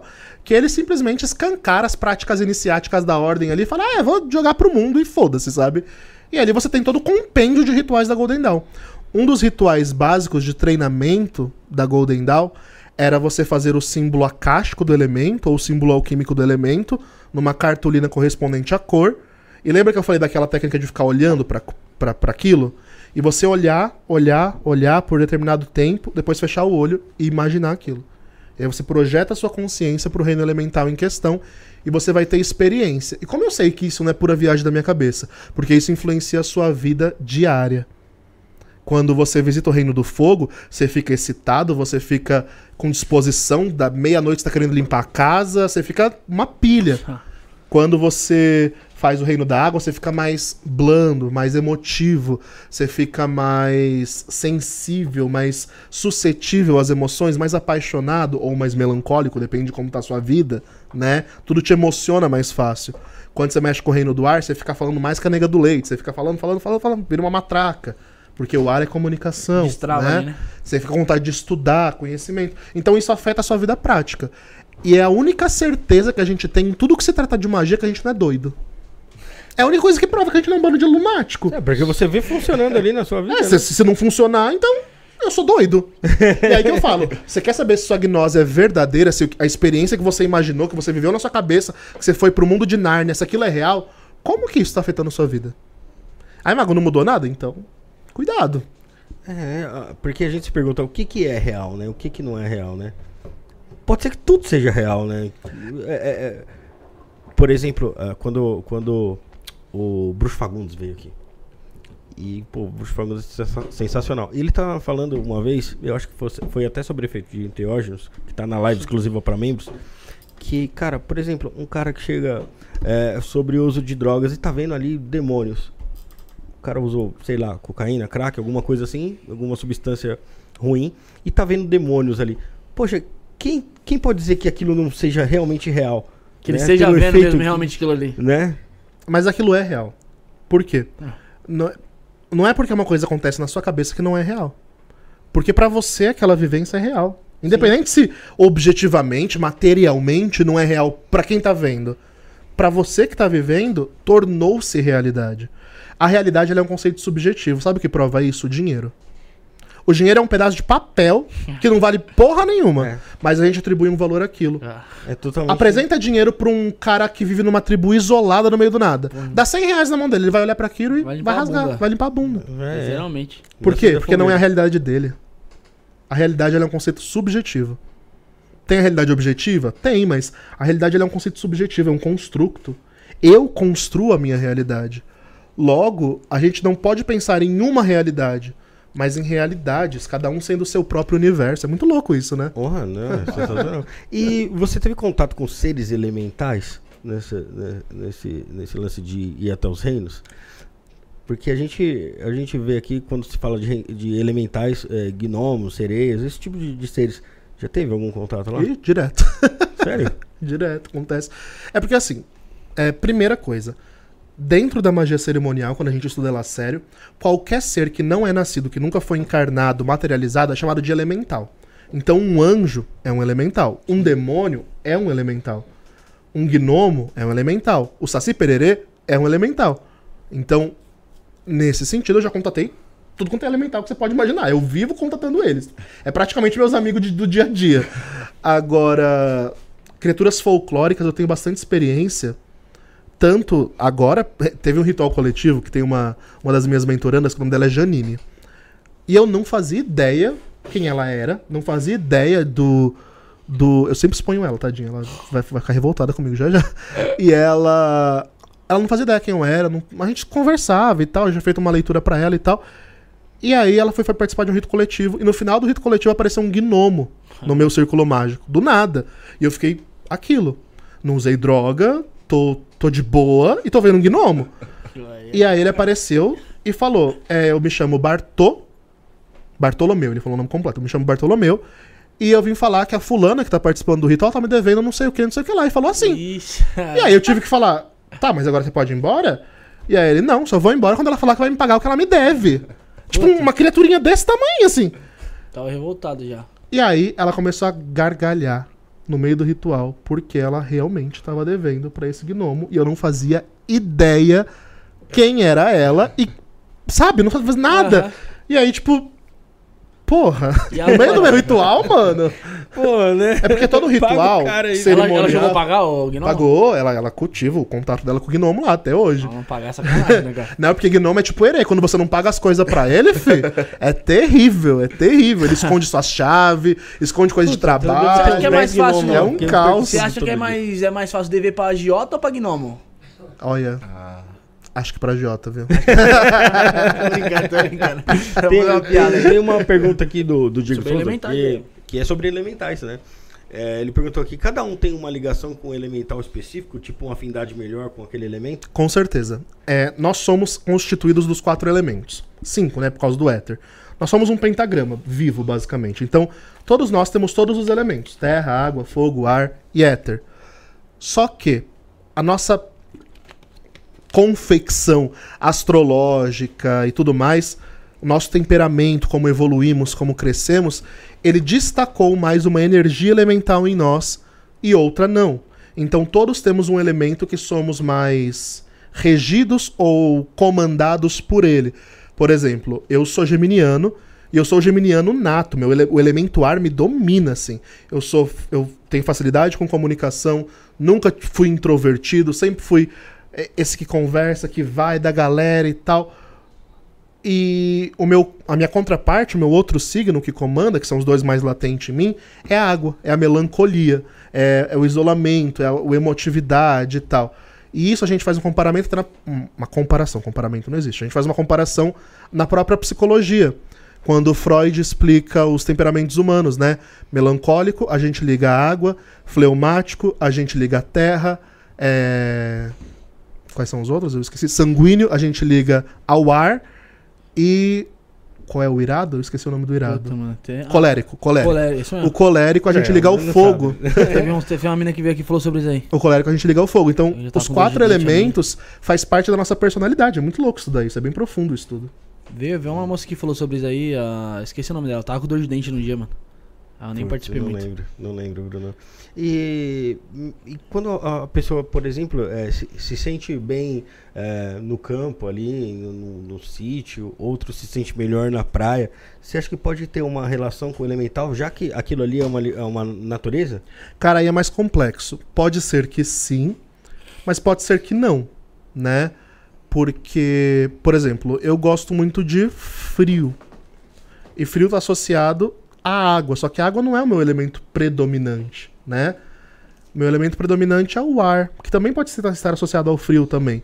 Mas tem muitas vezes, muitos casos que o que gera o gosto, a aptidão, até o déjà vu, o fenômeno do, déjà vu, a sensação, essa sensação de estar num lugar que eu já tive, são coisas de vidas passadas. É muito doido isso. É, doenças, tem pessoas que já nascem com problemas de nascença. Tudo isso pode estar mais relacionado diretamente à vida passada do que a uma afinidade elemental. É claro que quando você estuda e se torna consciente do seu elemento, você vai buscar isso na natureza, né? E aí se torna mais fácil de você conseguir se identificar com essa energia e você acaba gostando daquilo. Mas é uma escolha consciente. Quando é inconsciente, pode ter acesso a isso de elemento, mas pode ter muito mais a ver com vidas passadas. E qual que é a ligação da, da astrologia com os elementais? Eh, eh, Você citou que era geminiano e era Sim. ar, né? É assim, cada, cada- a cada três grupos de signos são regidos por um elemento, né? Três da água, três do fogo, três do ar, três da terra. Então, é, todo mundo nasceu com um signo e esse signo tem um elemento que o compõe, né? Que de- denomina a força desse signo. Então, eu sou de gêmeos, meu signo é ar. Qual que é o seu signo? Virgem. Virgem, seu signo é terra. Se o seu signo reger o seu mapa, pode ser que não, não seja o principal, mas se o seu signo reger o seu mapa, muito provavelmente você é uma pessoa mais pé no chão, mais tende mais ao ceticismo do que à crença, é, só dá passos muito firmes, gosta de segurança, gosta de organização. Por quê? Porque você é da terra. Você gosta de coisas sólidas, né? Então, nesse sentido, se o elemento que domina tem a ver com o signo regente, tá, tá, tá nesse equilíbrio aí, entendeu? Eles são agrupados de três em três De sequencialmente. três em três. E não seria, sequencialmente, não. Não, pode ser Não. aleatório. É. O Porque sequencialmente você vai de Ares pra touro, não é isso? Ah, nem. Ares, touro, Ares, câncer. touros- Não, Ares, touro, gêmeos, Nunca gravei câncer. isso. Não, você vai um, um, um de cada. Ah, entendi. Você vai um de é cada. qual, Rick? Capricórnio. Capricórnio é o quê? É- é- É, Capricórnio é terra. Se eu não me engano, é Terra terra. É terra. E Sagitário? Sagitário é fogo. Fogo. Se for ele que rege meu, meu mapa astral ali, é o quê? Que, que você tem que dizer? Que nem você falou do Rafael aí. Cara, se, se o seu elemento estiver de acordo com o seu signo como regente da sua personalidade, muito provavelmente você é uma pessoa mais ativa, mais enérgica, tem um espírito de, lideran de liderança muito nato, é quem faz, é quem acontece, é quem gosta de comandar, mas também é o que fica mais bravo, Tá. mais rápido, é o que explode com maior facilidade. direto. eu acho que ele rege mesmo meu mapa astral. Porque eu sou meio assim mesmo também. Mas rege sim. Seu energia é de fogo. ô, ô, Rafael, tem, tem, tem uma pergunta aí do Geopolítica Mundial aí. Geopolítica mundial, você sabe quem que é? Sei, lógico que eu Dele sei. Peta, pô. Ele não peta, já teve aqui É, duas ou três vezes, já, acho, né? já teve aqui, acho que duas ou três vezes, Teve exatamente. sozinho, teve com mamãe falei aí. Ele fez uma pergunta aqui, ó, ele falou sem zoar, tô falando sério. Hum, ok. É, se o Wellington ele usa algum tipo de enteógeno ou algo pra acessar essas coisas que ele fala, como na hora que você tava falando sobre gnome, essas, essas paradas. Não, não uso. Nada. Não usa. Nada. Questão ali de ritual mesmo, de É porque, assim, meditação. É, é aquilo, dentro da magia cerimonial, o nosso treinamento basilar, ele é aprender a alterar a consciência de forma, entre aspas, consciente, sem o uso de enteógeno. Eu não sou radicalmente contra nada disso. Pelo contrário, já tive experiência de curas muito bonitas com ayahuasca. Mas dentro da magia cerimonial, o equilíbrio é necessário. Você pode até usar um enteógeno uma vez ou outra, mas o ideal é você treinar para que conscientemente você consiga ver entidades e se projetar e fazer todo o rolê sem precisar de É, enteógeno. Você não fica refém numa. no- Eu falo por experiência própria, mano. Quando eu comecei a meditar e eu vi essas paradas, eu falei, mano, isso aí. Você consegue entrar na, na mesma força da ayahuasca só meditando? Eu achava que. O pessoal fala que não dá, né? Eu achava que não era possível, não, mano. Até o dia que eu entrei, velho. Você quando você chegou a acessar essa força. Mano, É. eu entrei na força da ayahuasca assim, meditando, e eu, eu lembro que eu pensava, falava, mano, já tocou umas 15 músicas, velho. Já devo estar uns 45 minutos sentado aqui, mano. E eu queria voltar e não conseguia, mano. E quando você perde a noção do tempo? Tem, tem casos que eu vou meditar. Claro, Já isso, eu- isso acontece também. muitas das vezes em ritual. Mas eu vou meditar e, tipo, eu acho que passou, sei lá, cinco minutos. Quando eu ver, passou três horas, tá ligado? E, porra, como assim? Você- realmente sai de você, Eu sabe? voltei numa Você meditação viaja. achando que tinha passado uns 10 minutos na hora que eu olhei assim, mano, uma hora e cinco, velho. Falei, Nossa! Mas, mas é. que coisa pra fazer. Mas quando você volta, co- como que é a sensação? Você sente mais revigorado? Sente outra outra pessoa? Como que Não, você vem mais, experiência? você vem mais tranquilo, você vem mais sereno. Depende também da vivência que você teve na meditação, né? Porque é que nem ele falou, às vezes você vai ter uma vivência com, mano, os bagulho escabroso, Tenebroso. tá ligado? É, depende muito do que você tá. É, Pra onde você tá indo, né? É, Pra onde você tá voltei- projetando sua consciência. Eu voltei zero, assim, zen, tranquilão, tá ligado? Equilibrado. Ah, é bom. Acho que eu precisava desse equilíbrio nesse dia. Eu volto assim, geralmente eu volto assim também. E. Sábado. De sábado, né, Bruno? Você sempre Sobre medita no sábado. né? Enteógenos. Com certeza. Quer meditar mesmo?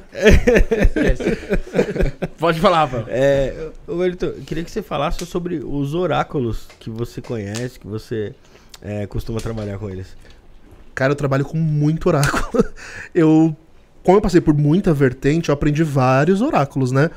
Então, o que eu domino, que é o que a galera mais procura, é o Scrying, que não é bem um oráculo, porque é projeção da consciência através de um objeto reflexivo, mas pode ser considerado um oráculo, porque eu consigo ver tanto questões oraculares como ah, saúde, dinheiro, trabalho, amor, esse tipo de coisa, mas é algo mais espiritual, né? Então eu vou ver a energia da pessoa, karmas da pessoa, é, potenciais da pessoa, tu- tudo que envolve a espiritualidade. Se tem demanda, se não tem, entidades que se aproximam, entidades que não se aproximam, tudo isso dá pra ver no Scrying. E eu sou mais conhecido, a galera me procura mais pro Scrying. Mas eu leio tarô, eu tenho curso de tarô, inclusive.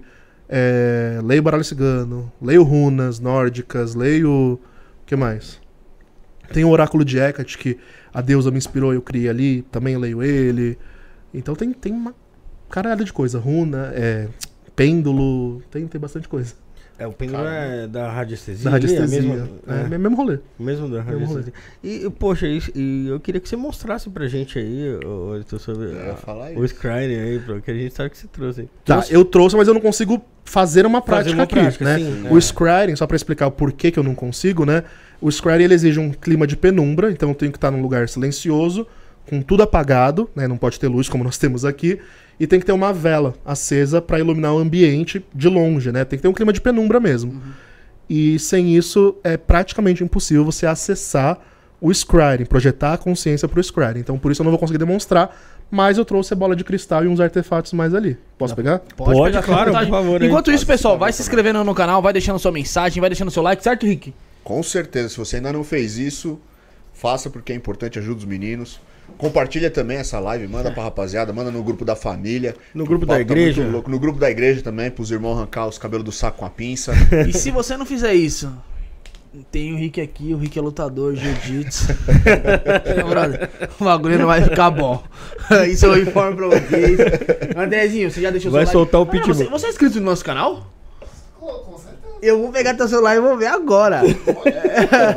Depois dessa, depois dessa ameaça, aí, depois desse currículo o Pitbull tá do lado dele. O Rick ele já tá, já tá preparado já.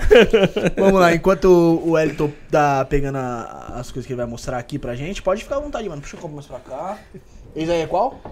Esse aqui é a bola de cristal. A bola de cristal. É, Você falou que não dá pra acessar, né? É, infelizmente não dá. O que dá pra gente fazer aqui de, de prática? Nada ou... Nada. Então, vamos mostrar então, vamos mostrar. Bom, é assim, é, a bola de cristal, ela é de cristal mesmo, se quiser pegar, pode Pesado, pegar. É uma bola de quartzo, né? Geralmente, na, na prática de, de vidência com ela, a gente costuma usar ou quartzo ou obsidiana, que é uma bola escura, né? De, de, de pedraria mesmo, né? Porque tem toda a questão do elemento terra, de ser uma bomba energética e tudo mais. Então a gente costuma usá-la nas práticas. Esse daqui é que eu uso na minha evidência. E aí, nos rituais de evocação de magia noquiana, que a gente usa essa tábua aqui, a gente coloca ela em cima. Eu trouxe essa tábua porque. Acho que foi o Felipe que falou comigo. Ele falou: traz algum artefato curioso do- dos, seus, dos seus rituais, seus negócios. Aí eu falei: olha, acho que o que eu mais tenho de denso que, que aconteceu comigo é isso aqui. Aqui é onde eu chamo os anjos enoquianos, né? Então os anjos eles se manifestam por meio desse, dessa tábua que é feita de cera de abelha, né? E teve um caso que eu fui trabalhar para uma pessoa, para um cliente, aí tá a bola de cristal aqui, tem toda a parafernália de ritual ao redor, né? E aí eu tava tendo a vidência e era para desfazer uma obsessão que num- numa leitura anterior de Scrying, eu tinha visto que era um espírito que perseguia ele de vidas passadas, tipo, e a vida dele não ia pra frente de jeito nenhum, mano, de jeito nenhum, de jeito nenhum. E aí, tipo, foi um caso curioso porque eu não imaginava a força dessa entidade ruim. Pra mim era só um espírito ruim, sei lá. Eu tô tão acostumado a fazer banimento, desobsessão e tal, limpeza, que eu não imaginei que seria o Tão que foi. pesado. E aí eu tava lidando com os anjos de Saturno, que são os anjos que fazem o corte. E aí na hora eu vi esse obsessor saindo da bola de cristal e vindo pra me agarrar. E não era pra ele fazer isso, porque eu tô com um anjo ali me protegendo. E aí ele conseguiu passar pela barreira da energia dos anjos e pegar no meu pescoço. Aí os anjos puxaram ele, eu caí da cadeira pra trás. Quando eu voltei. Tem como focar nisso aqui? Tem, pô. Vamos lá, André. Isso aqui tava todo queimado. Que isso aqui é feito de cera. Não tinha vela aqui. Não tinha nada. Aqui em cima fica só a bola de cristal. Não tinha nada. Isso aqui derreteu. E sabe aonde que derreteu? Na letra W, na letra T, na letra G e na letra N. Meu nome é Wellington. Caraca, não tô. Não tô... É muito bizarro isso. Ali, ó. É isso. Tá pegando aí, André? Foi exatamente aqui, ó. Tá até derretido aqui na É, ponta. então, acho que eu ia até perguntar pra você, É. é feito do que o Tá material? até Porque derretido. É de que eu cera. é É de cera de abelha. Tem que ser de cera de abelha, né? E. Derreteu, mano, o bagulho. Mano, derreteu sozinho. De tão denso que ficou a energia. E aí eu fiquei assustado. Sim, eu fiquei assustado. Você falou, fodeu, não cheguei nessa parte. Mano, porque assim, esses anjos já, já resolveram treta minha muito pesada, sabe? De, porque eu sou muito aventureiro no, no espiritual, então eu gosto de me meter com os capeta trevoso, depois eu vou pra uns túnel ali do, do satanás, depois eu vou pro céu. E eu vou indo, e se, eu, se dá ruim, é esses anjos que eu recorro, né? Eles que me salvam. E aí, esse daí quase que eu fui pro Beleléu. Você foi jogar no Quase que Vasco, eu fui. E aí eu trouxe porque, tipo, tá aí, materializado. Eu consertei porque eu falei, ah, você vai ser que nem uma cicatriz, eu não vou trocar Sim. a tábua. É, Ah, faz tem, parte. todo, tem, né? Né? tem, tem toda uma história, né, mano? Tem- Exatamente, É, exatamente. Eu, eu já vi na, na internet eh, algumas pessoas aí que fazem leitura de bola de cristal online aí. Mas não, não que a, tá fazendo a leitura ali online por, por uma videochamada. Você entra lá no site lá e tem um aplicativo lá Oxi, de bola Como de assim? cristal. aplicativo lançado? É, Vamos já testar, aí. mano. E aí você vai lá e faz Tem que a pagar? consulta lá, né? Cara, eu não lembro. Você teria que pagar porque eu não fiz a consulta. Mas. Poxa, o que, que, que você me diz disso, que, de- dessa tecnologia aí que é vendida aí como, como um, um oráculo? É, paia. É muito É o que porque assim, falar, a né, bola, de cristal, a bola de cristal ela é lúdica, é hollywoodiana, né? Ela foi Sim. muito popularizada. Então a, a- imagem da vidente vem do futuro na bola de cristal. Passando a mão, e aí entra o consulente na tenda, é todo aquele mistério. Isso foi muito vendido, o muito divulgado. Ghost, tá é, então. Fora também tem o Dumbledore na penseira do Harry Potter, que ele joga o pensamento e vê na bacia de água ali. Então tudo isso é scrying de uma forma lúdica. Só que o scrying, ele não é um um oráculo básico, tipo pegar um meu tarô e abrir carta pra você. Eu poderia, porque quiser, o meu tarô tá ali, eu posso pegar e ler carta pra vocês de boa aqui. Mas o scrying não. Eu projeto a minha consciência, então eu tenho que meditar. Eu tenho- é para todo um ritual, eu tenho que relaxar, eu tenho que entrar em gnose, alterar minha consciência, aí eu projeto ela. E quando eu projeto a minha consciência, isso aqui se torna uma espécie de nave espacial. Sabe a nave que leva o astronauta pra um- Aham. pra um lugar? Isso aqui é uma nave. E vai me projetar pra onde eu quiser. Sim. E aí, através daqui que eu acesso, por exemplo, a sua energia, as suas entidades, os seus problemas e tudo o que tá te circundando. Então é por isso que não dá. Tem pessoas que dizem fazer leitura de scrying em videochamada. Eu não, não sei. O que dá pra fazer, por exemplo, que eu faço nos meus rituais coletivos, que eu já disse, é as pessoas no YouTube, num, num- numa live onde elas não falam, então elas só podem digitar, isso não vai me atrapalhar. E aí eu fico de costas e fico lá projetando minha consciência sem interromper. Se eu interromper o processo, é tipo sair da meditação. Quando você sai da meditação pra você voltar, é difícil. Demora. Então, tipo, é a mesma coisa aqui, sabe? Então é por isso que não dá pra ser interrompido. Aí o que, que eu faço? A pessoa quer ler scrying pro- comigo, a gente agenda, tudo certinho. E eu peço que a pessoa prepare até 10 perguntas, eu faço a evidência e trago a devolutiva pra ela. É assim que funciona. Você pode acessar, você pode conectar com Exu pela bola de cristal? Alessander Medeiros perguntou aí. Com tudo que eu quiser. Tudo. Tem- Qualquer entidade. Não tem, não tem barreira. Se a entidade, claro, a entidade pode não querer, e aí eu me fuder nisso. Como já aconteceu, aliás. Depende de você, tá ligado? Depende também do outro lado lá, né? Exatamente. Do, do seu gente- lado, você consegue se conectar com tudo. Eu já falei com Jesus, já falei com Exu, já falei com Orixá, já falei com todo mundo pela bola de cristal. Não tem essa. Agora, o problema é que o lado de lá tem o seu método também, né? Sim. Só que é, eu, eu vejo que é muito mais preciso, né? Porque, por exemplo, quando você faz uma consulta do, do, do tarô, você não tá visitando o mundo espiritual ali, né? Pode ter até alguma informação ali soprando no seu ouvido, mas é, aqui você tá vivenciando um negócio ali de forma totalmente diferente ali do. Então, a nível espiritual, ele tem que ser preciso, senão minha- meu scrying tá falho. Ele tem que ser preciso, ainda que a pessoa não aceite. Tem muitos casos que eu vou atender, e aí teve um caso recente, aliás, que eu fui atender o cara, e aí eu vi que na vida passada dele ele foi um, um abusador. Ele foi um, um merda. E, apare- e ele quis ver, ele pediu pra ver. como E faz, aí eu fui né? lá e vi. E aí por isso que a vida amorosa dele não ia. Ele fa- a minha vida amorosa não anda, não anda de jeito nenhum. Aí eu falei, olha, sua vida amorosa não anda de jeito nenhum por causa disso, disso, disso que aconteceu na vida passada. E aí ele, não, porque isso é errado, imagina que eu fui isso. Falar um bagulho Por desse. quê? Infelizmente, muito charlatão de regressão sempre vai falar que você na vida passada foi um rei, um mago, uma bruxa, um soldado que morreu na guerra, um herói. E não, mano, se você reencarnou é porque você foi minimamente um bosta na sua vida passada.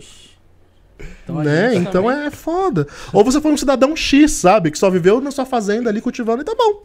É, eu acho que a maioria, né? A maioria, porque é uma minoria de pessoas que foi alguém de poder. A gente vê isso pela nossa vida atual, né? Então é, é complicado. Tem, tem situações que o povo não aceita, né? Que o povo não.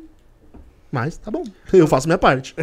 Olha, Heitor, é, eu já vi al- algumas pessoas falando, por exemplo, da cidade de Santo Tomé das Letras, que é um lugar onde tem muito quartos.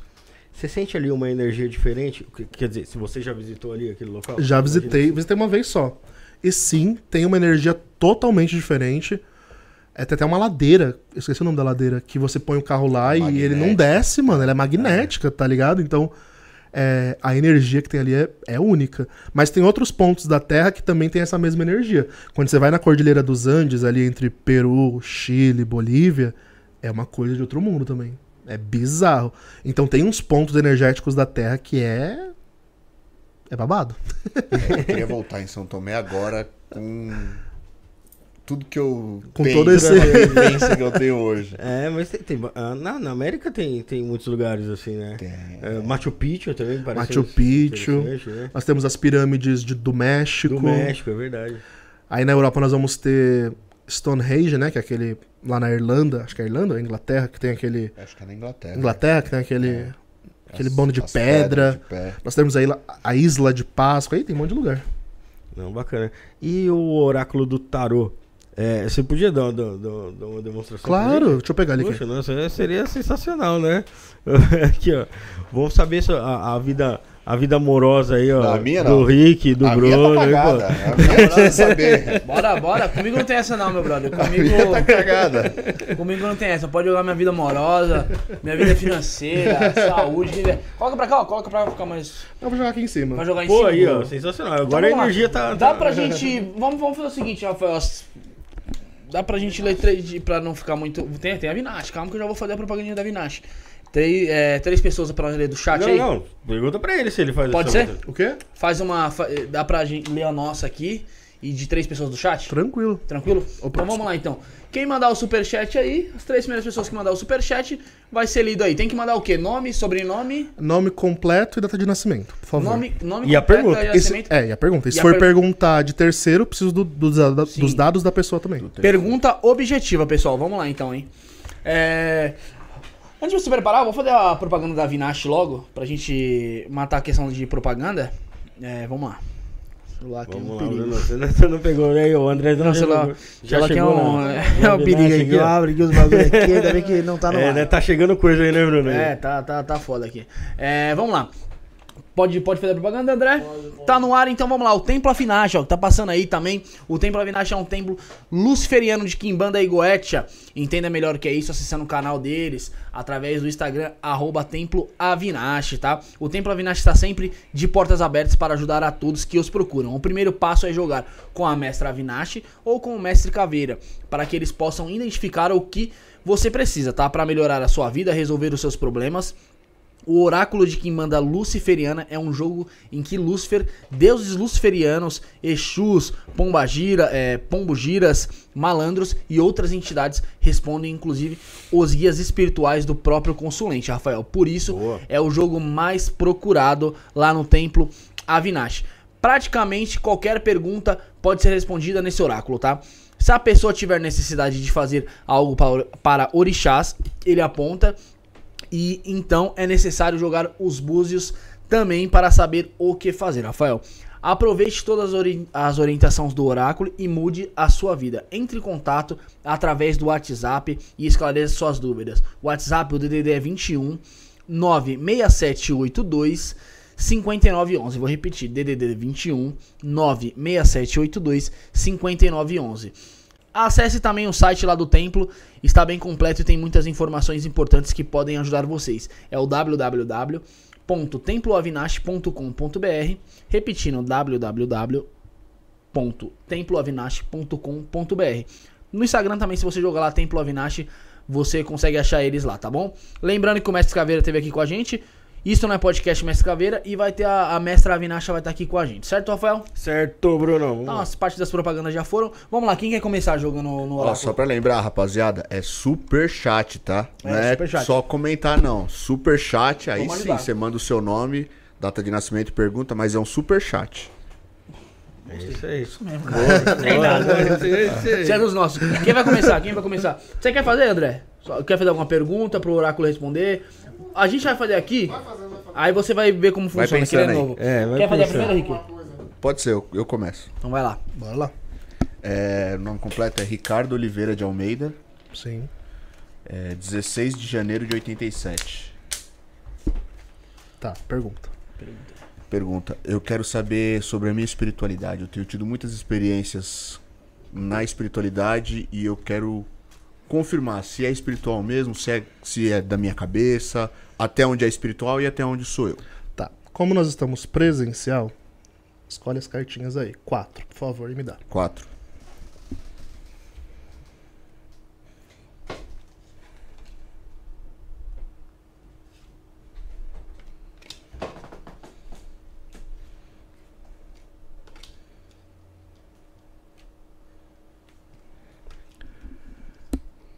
Cara, vamos lá.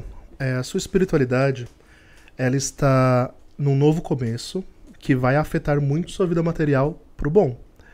Então a sua espiritualidade está no Ás de Moedas. O Ás de Moedas é o início de uma energia material que começa a se mover. Seu signo é Capricórnio, né? Capricórnio. elemento terra, que está muito ligado ao Ás de Moedas. Isso é muito importante de saber, porque mostra que você está muito afinado tanto com o seu elemento espiritual, astral, etc. E isso afeta a sua vida material. Então, novos caminhos, portas se abrindo, espere isso a nível de oportunidades, tanto em sua vida material, sendo influenciado ou afetado pela espiritualidade de alguma forma, tá? Certo. Eu sei que você queria saber mais a coisas espirituais, mas o jogo ele tá ele fala, né? Então ele Não, tá tá querendo bom. dizer muito referente à sua vida material sendo influenciada diretamente pela sua vida espiritual. Certo. Um processo de cura muito grande foi feito no passado, referente a traumas afetivos, amorosos que te machucaram, e foi a espiritualidade que trouxe essa cura e te preparou para o que você está começando a viver hoje, o Cavaleiro de Moedas, aquele que sai, o Cavaleiro é aquele que sai em busca da, da batalha, da sua conquista, novamente de moedas. O elemento terra é muito é, importante na sua espiritualidade atual. Então, trabalho, né? E a nível de futuro, mais elemento terra, né? Nós temos o rei de moedas. Cara, eu não sei o que você fez, macumba que você fez, mas olha! o rei de moedas é o rei da- das posses, né? Ele é o rei da. o que tem o domínio da matéria. Então espere uma estabilidade material advindo por meio da sua espiritualidade. E a sua espiritualidade quis te dizer isso. Arro. Que a cura foi feita, o trabalho de cura foi concluído. A Rainha de Copas, que é a Rainha das Mágoas, está no passado. E hoje você está começando uma nova jornada na sua espiritualidade. Um ciclo se encerrou e um novo começa. E esse ciclo é um ciclo de pé no chão, de materialidade. Tá bom? Vamos lá. Respondeu Legal. minha pergunta melhor do que eu imaginei. Tá vendo? Surpreendeu você?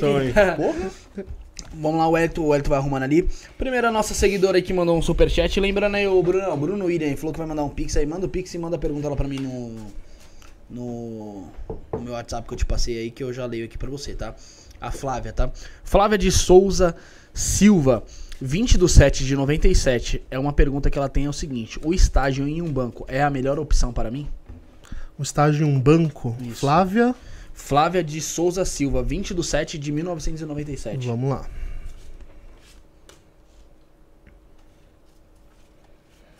Eu sou muito expressivo, então me, me perdoe caras e bocas, tá bom? Não, faz Peço parte. desculpa. Assim, é, não, assim que é bacana Faz aí. parte, pô, tá.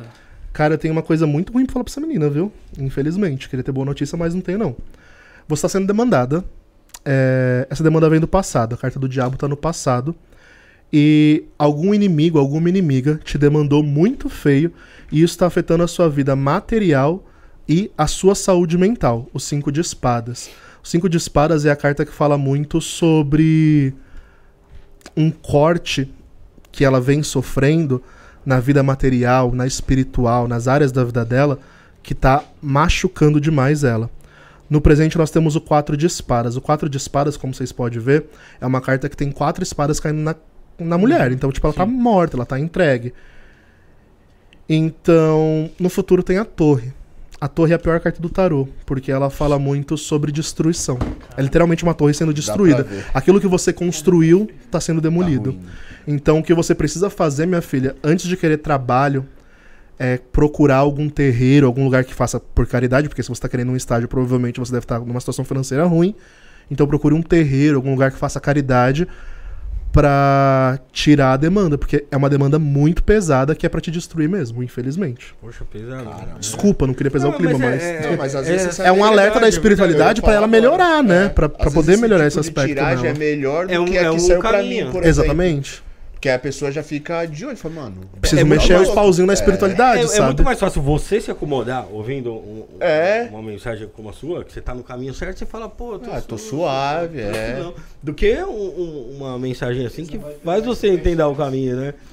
Mas é, eu acho, eu acho legal também, né? É, uma visão, é uma visão real. Tem que ser verdadeiro, mano. Tem que ser verdadeiro. Não adianta você esconder, senão também você não vai estar fazendo seu. seu É, é o que eu falo. Quando a gente pergunta pro tarô, tá pra quem tá assistindo, você tem que vir aberto pra ouvir o que a, o que a carta quer falar. Sim, e não o que você quer ouvir, sabe? Exatamente. Todo mundo quer ouvir coisa boa, mas infelizmente se a vida não tá boa, tem que mexer. Quando eu falo aí, quando eu faço o meu aí, mano, simples, sai que eu tô fazendo merda aí. Os caras ficam rindo, ficam tirando barato. Eu Falei, irmão, eu tô disposto. E as pessoas que vêm aqui, elas ficam, as pessoas que tiram as cartas, eu Fala, gostei pode de você falar que mesmo? Você, que você já não tem essa de pode falar, tá ligado? As pessoas ficam, pode falar. Eu falei, maluco, se eu tô perguntando, pode falar, mano. Assim que é bom. aqui, Assim né? que é bom. Ó, vamos lá. Luan Gomes de Lima, 14 de 9 de 1995. Tem alguma coisa atrapalhando meus negócios financeiros e comércio? Quer saber se tem Luan, Luan Gomes de Lima, 14 de 9 de 1995. alguma coisa espiritual atrapalhando os caminhos dele, né? Isso. Vamos ver.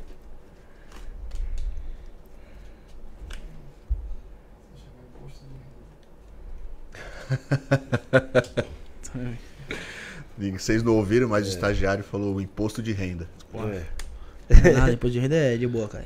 Só só negar. Tô brincando. Não sei qual foi o pior. O que falou fora do ar, o que falou no ar. Vamos lá. Seguinte. Espiritual a nível de demanda, não tem. Mas tem problemas que você vem enfrentando a carta da força. Você está sendo forte há muito tempo, né? Ou tá tendo que ser forte, tendo que superar alguma situação. E essa situação não se estabiliza. Muito provavelmente o seu próprio negócio, né? Não se estabiliza. Você tá tendo que ser forte, tá lutando, tá lutando, tá lutando e não. A coisa parece que nunca engrena. Um ciclo se concluiu. O mundo. O mundo no passado fala que você recém saiu de um ciclo na, na sua vida financeira, porque estamos jogando sobre isso. Esse ciclo se fechou e você está começando um novo ciclo agora. Muito provavelmente esse seu negócio ou não é antigo, ou alguma coisa referente a ele foi fechada para algo novo começar, algum projeto novo nesse sentido. Nós temos o 10 de espadas no presente. Olha como essa carta é. Nossa. Dá, De fale. Faca aí, né? É, É isso mesmo que eu não é enxergo direito. 10 espadas matando um nego, Nossa. né? Nas costas de alguém. Ou seja, ele está sobrecarregado. Quando você está sobrecarregado de muita coisa na sua cabeça, você não pensa. Então, com a mente do jeito que você tá, o futuro provável, infelizmente, é o 3 de espadas. O 3 de espadas é o quê? A decepção por não conseguir se aliviar, se sair dessa Dessa desse pressão. problemocentrismo. Ele tá no centro de um furacão e ele não consegue sair disso. Ele não consegue pensar fora da caixinha, entendeu? E aí nós temos a Imperatriz, que pode ser a sua salvação, a nível de futuro, né? Que- quem seria a Imperatriz? Uma figura feminina, provavelmente, próxima a você, mais velha do que você, muito provável, que pode te dar conselhos de sabedoria. Muito provavelmente uma mãe, uma avó, uma pessoa mais velha que pode te instruir. Mas enquanto você ficar preso no seu problema e não conseguir pensar fora da caixa, o seu futuro financeiro está amarrado. Não por demanda, repito, mas por problemas que vêm rondando você no, no momento atual. E aí você precisa pensar fora da caixa para conseguir resolvê-los, tá? Respondendo, não, não tem demanda. Pode ser uma outra empresária, essa mulher, né? Essa figura Pode ser uma outra empresária, uma empresária. parceria, mas é sempre uma mulher mais velha que representa uma figura de autoridade. É a imperatriz, é uma- alguém que tem poder. Sim. Posso. Pode só, só ler mais duas do chat? Claro, claro. três porque o pessoal mandou aqui. É, Magna Olímpia dos Santos, é, 11 do 7 de 63. Ela quer saber sobre a espiritualidade dela. Qualquer coisa? Qualquer coisa sobre a espiritualidade. É que é complicado, né? Quando Calma as aí, pessoas calma não aí. fazem uma pergunta. Não, calma aí, calma aí. eu fico. Não, sim. É, Eu vou responder ela aqui. É- é vamos pular ela, vamos, vamos pular ela por pular enquanto. ela. Eu vou, Faz eu vou refazer o dela. Faz a do, faz a do Rafael, que a Pois minha. é, pode ser, pode a minha então. Eu boto pra lascar. É, Rafael Alves de Lima, 27 do 8 Vamos de ver o papinho 83. E, cara, eu tô, tô é, é, reestrutu- reestruturando familiar- familiarmente. Eu perdi meu avô aqui, que, poxa, era um- praticamente o centro da minha família, e a gente tá se adaptando a, a essa nova situação sem ele agora aqui. E eu queria saber é, se o meu caminho tá equilibrado familiarmente. Tá. Tá. Bom que o Rafael já tá aí, né? Ainda dá pra ele tirar, né? É.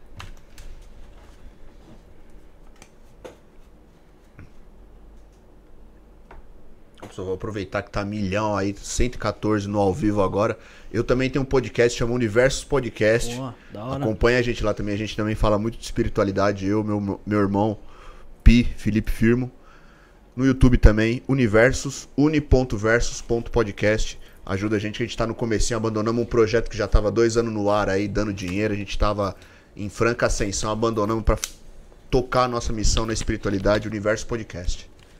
É isso aí, boa. sigam a rapaziada lá, dupla sertaneja. Aproveitei pra fazer o meu merchan. Pi Henrique. Eu não queria falar nada, mas eu vou ter que falar. É. Tô até me tremendo. Eu olhei de relance em você e eu vi uma figura de uma estatura mediana pra alta, vulto branco. É... aparentava ser de idade, mas eu não vi a forma completa, e de repente eu olhei na bola de cristal.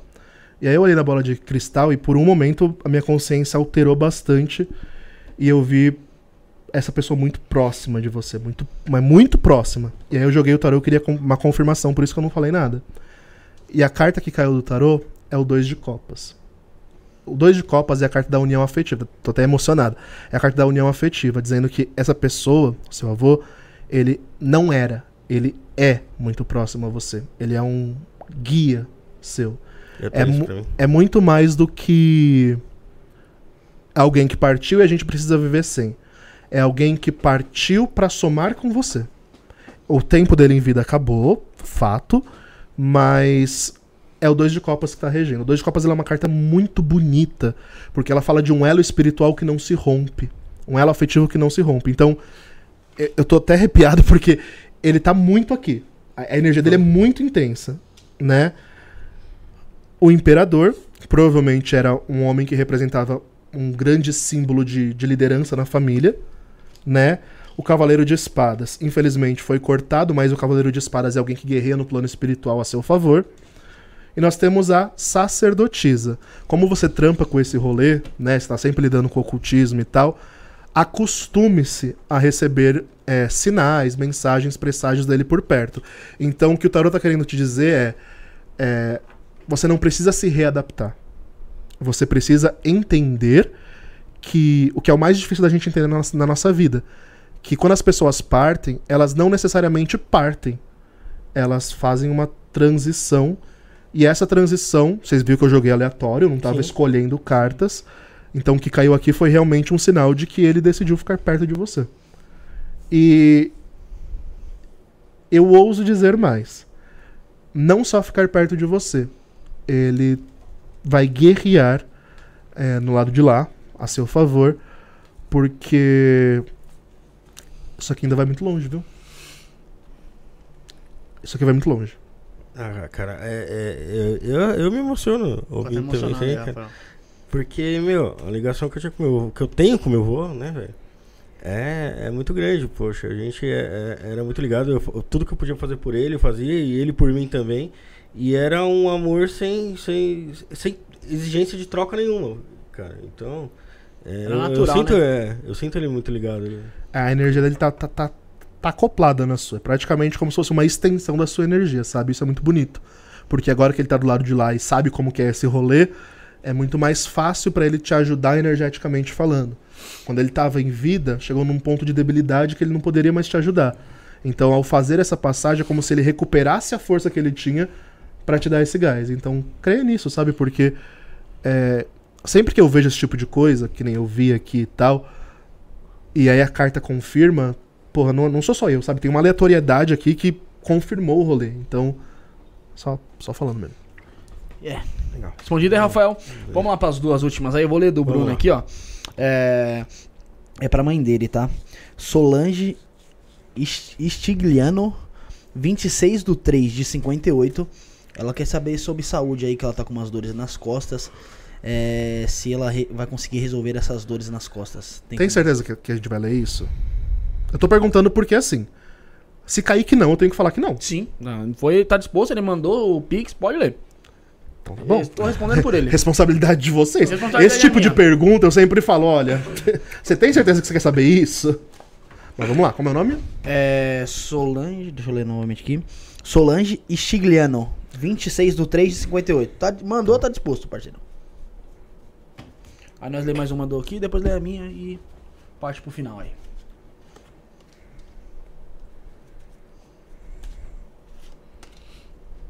Cara, de novo o diabo apareceu aqui. É babado. Difícil, hein? Eita. Saiu duas aí tem que ler as duas, né? Vamos lá. Bora. Presta atenção aí, Brunão. Vamos lá, hein? O dois de espadas tá regendo. Os dois de espadas falam que essa mulher tem um inimigo declarado. Tem uma pessoa que não gosta dela de jeito nenhum.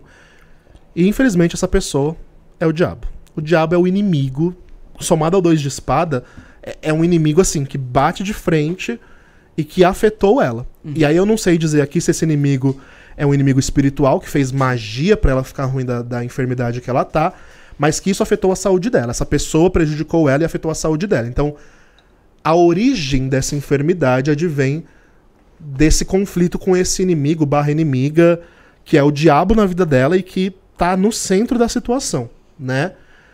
Então o que o jogo tá revelando é que enquanto ela não resolver esse problema, parece que as coisas somente pela medicina não tendem a ter uma- um progresso, ao menos rápido. Não Por é quê? só físico. Não, não, é basicamente ou psicoemocional ou espiritual, né? Ou ambas as coisas.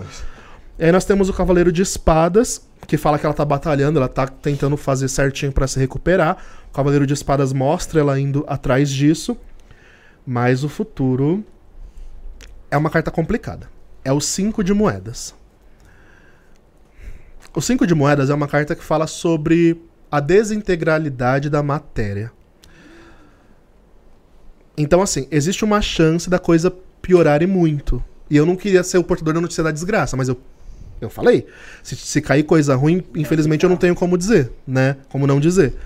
Então, o que, que eu recomendo? E aí eu joguei uma carta em cima pra ver se era isso mesmo, né? Porque essa carta é, é muito pesada. E caiu o 9 de, um, o 9 de paus. O 9 de paus fala que existe uma energia muito pesada ao redor dessa situação.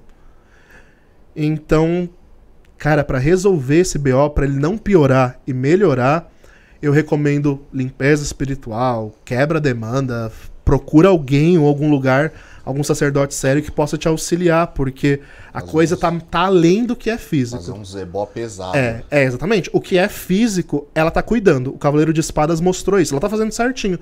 Só que tem algum inimigo atacando ela de alguma forma que prejudica ela. E eu não sei se é demanda, eu não sei se é algum inimigo declarado que de alguma forma oprime ela, alguma espécie de abuso, alguma coisa assim. Mas o que essa mulher sofre não é brincadeira, não. E infelizmente o tratamento vai além da medicina, tá?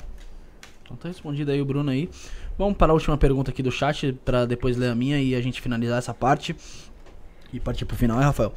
É, eu vou ler da Andrea, porque a, a, a Magna que ela mandou, mas ela, ela quer saber sobre espiritualidade, desabrochando em desenvolvimento, qual linha deve seguir.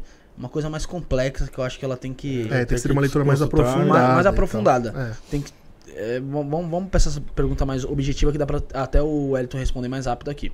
Andréa Matos, não que sua pergunta não seja objetiva, tá? É que ela é mais, ela envolve mais, mais complexidade pra, pra ser lida, não vai ser em 5, É, 10 não dá minutos aqui que ele vai, que ele vai conseguir É. acessar isso e ver qual linha você quer seguir.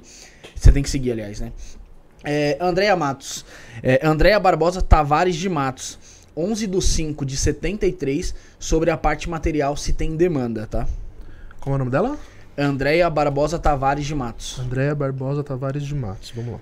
Leonardo, o Alexander que mandou aí, mano. Deixa pra próxima, mano, porque. Você, não mandou, você mandou aqui, Alexander, mas não, não apareceu no meu WhatsApp ainda. Isso aí a gente É, for ficar esperando aqui tem um delay, aí, mano. peraí. É, ó, a gente também faz a devolução também É. do, do Pix lá, relaxa. Concentra no nome dela, tá? Andréia. Andréia Barbosa.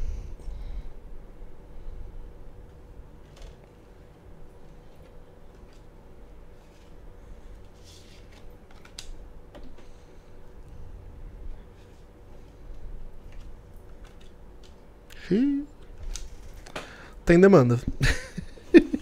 Nossa, só cara. desgraça, né? Hoje tá foda. Porra, Taru. Mas vamos lá. O que, que o jogo tá mostrando? O 5 de espadas tá regendo. O 5 de espadas é um corte muito abrupto que ela sofreu. Provavelmente deve ter sido demitida do nada, deve ter sofrido algum golpe financeiro do nada. Mas a coisa aconteceu muito do nada. E ela não entendeu. Nós temos o Ais de Bastões no passado. Ais de Bastões é uma energia que começa a mover-se pra afetá-la. Então, o- a carta de bastões corresponde ao elemento fogo. Uma energia de ação, uma energia que esquenta, uma energia que, que vem pra queimar. Né? O fogo na sua forma destrutiva, porque todas as cartas são negativas ao redor. Aí nós temos no presente o oito de espadas. O oito de espadas ele indica duas coisas: ou que essa menina tá amarrada, fizeram amarração pra ela, ou ela buscou amarração no passado, etc. Geralmente indica isso quando o assunto é demanda, tá? O feitiço de amarração sendo feito pra afetar você, ou você fazendo, etc. Então veja se não tem nenhum ex aí que você sabe que mexer com as kizumba ou que conhece alguém que mexe com as kizumba. Mas o oito de espadas fala que essa pessoa tá amarrada espiritualmente, né? De um modo geral. E no futuro é o cinco de copas, por decepções amorosas. Então provavelmente ela tá sofrendo de amarração mesmo, tá? Tá. O cinco de copas é a carta do término que não é superado, né? Então aí eu não sei se foi ela que fez a amarração, pode ter sido, ou se fizeram pra ela, mas isso tá prejudicando a vida material dela, sim, e é especificamente trabalho de amarração. Então se procura alguma ajuda aí pra você se livrar disso, certo? O Exatamente. pessoal que mandou aí, que não deu pra ler, o Leonardo, o Alessander, o outro pessoal, o pessoal que mandou no Pix, mano, deixa pra próxima que vem aqui, deixa salvo aí, é, a gente lê, porque também tá com tempo corrido aí, já são 10 e 20 É, Vou ler a minha aqui pra gente finalizar, então, Rafael. Vamos, vamos lá, Bruno. A minha é Bruna Cavalcante de Souza, 22 do 11 de 93. Não adianta dar risada, Rafael. Relacionamento, vida Leitura amorosa. Bruno é entretenimento, cara. Já vou logo te avelando de cara. Pode falar o que você quiser, o que sair nas cartas. Você já sabe o que você vai ouvir, né? Já Já. sabe o que você vai ouvir. Já sei. Leitura do Bruno é entretenimento. Quer que eu repita meu nome aí? ó? Quero, mas eu quero que você se concentre na pergunta e tire as Então cartas, vamos por favor. Então, ó, Bruno Cavalcante de Souza, 22 do 11 de 93. Sobre relacionamento, vida amorosa. 4? Beleza, quatro. Pode virar? Pode.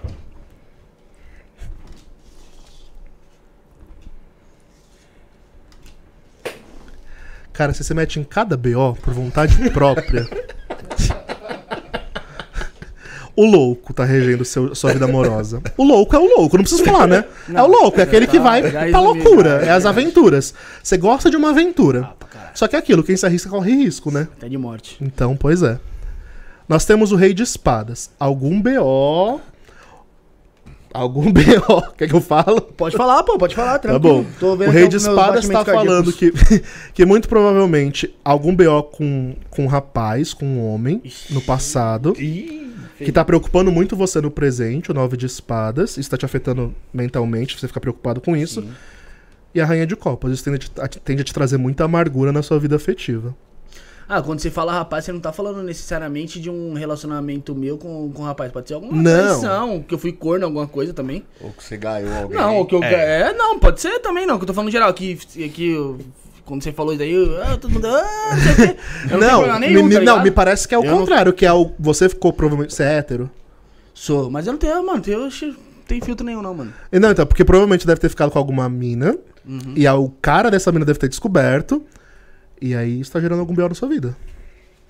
Tá vendo? Tá quando, vendo? quando virou ali, eu já sabia. Não, eu que tem essa questão, Enfeitou porque, alguém. né, mano? Bom, nunca saiu coisa... Talarico sou safado. Você é louco, cara, falar um pouco disso aí, eu ando, andando todas as ruas de São Paulo, não sei o que pra... Deixa pro off, que o off eu conto. Pode falar?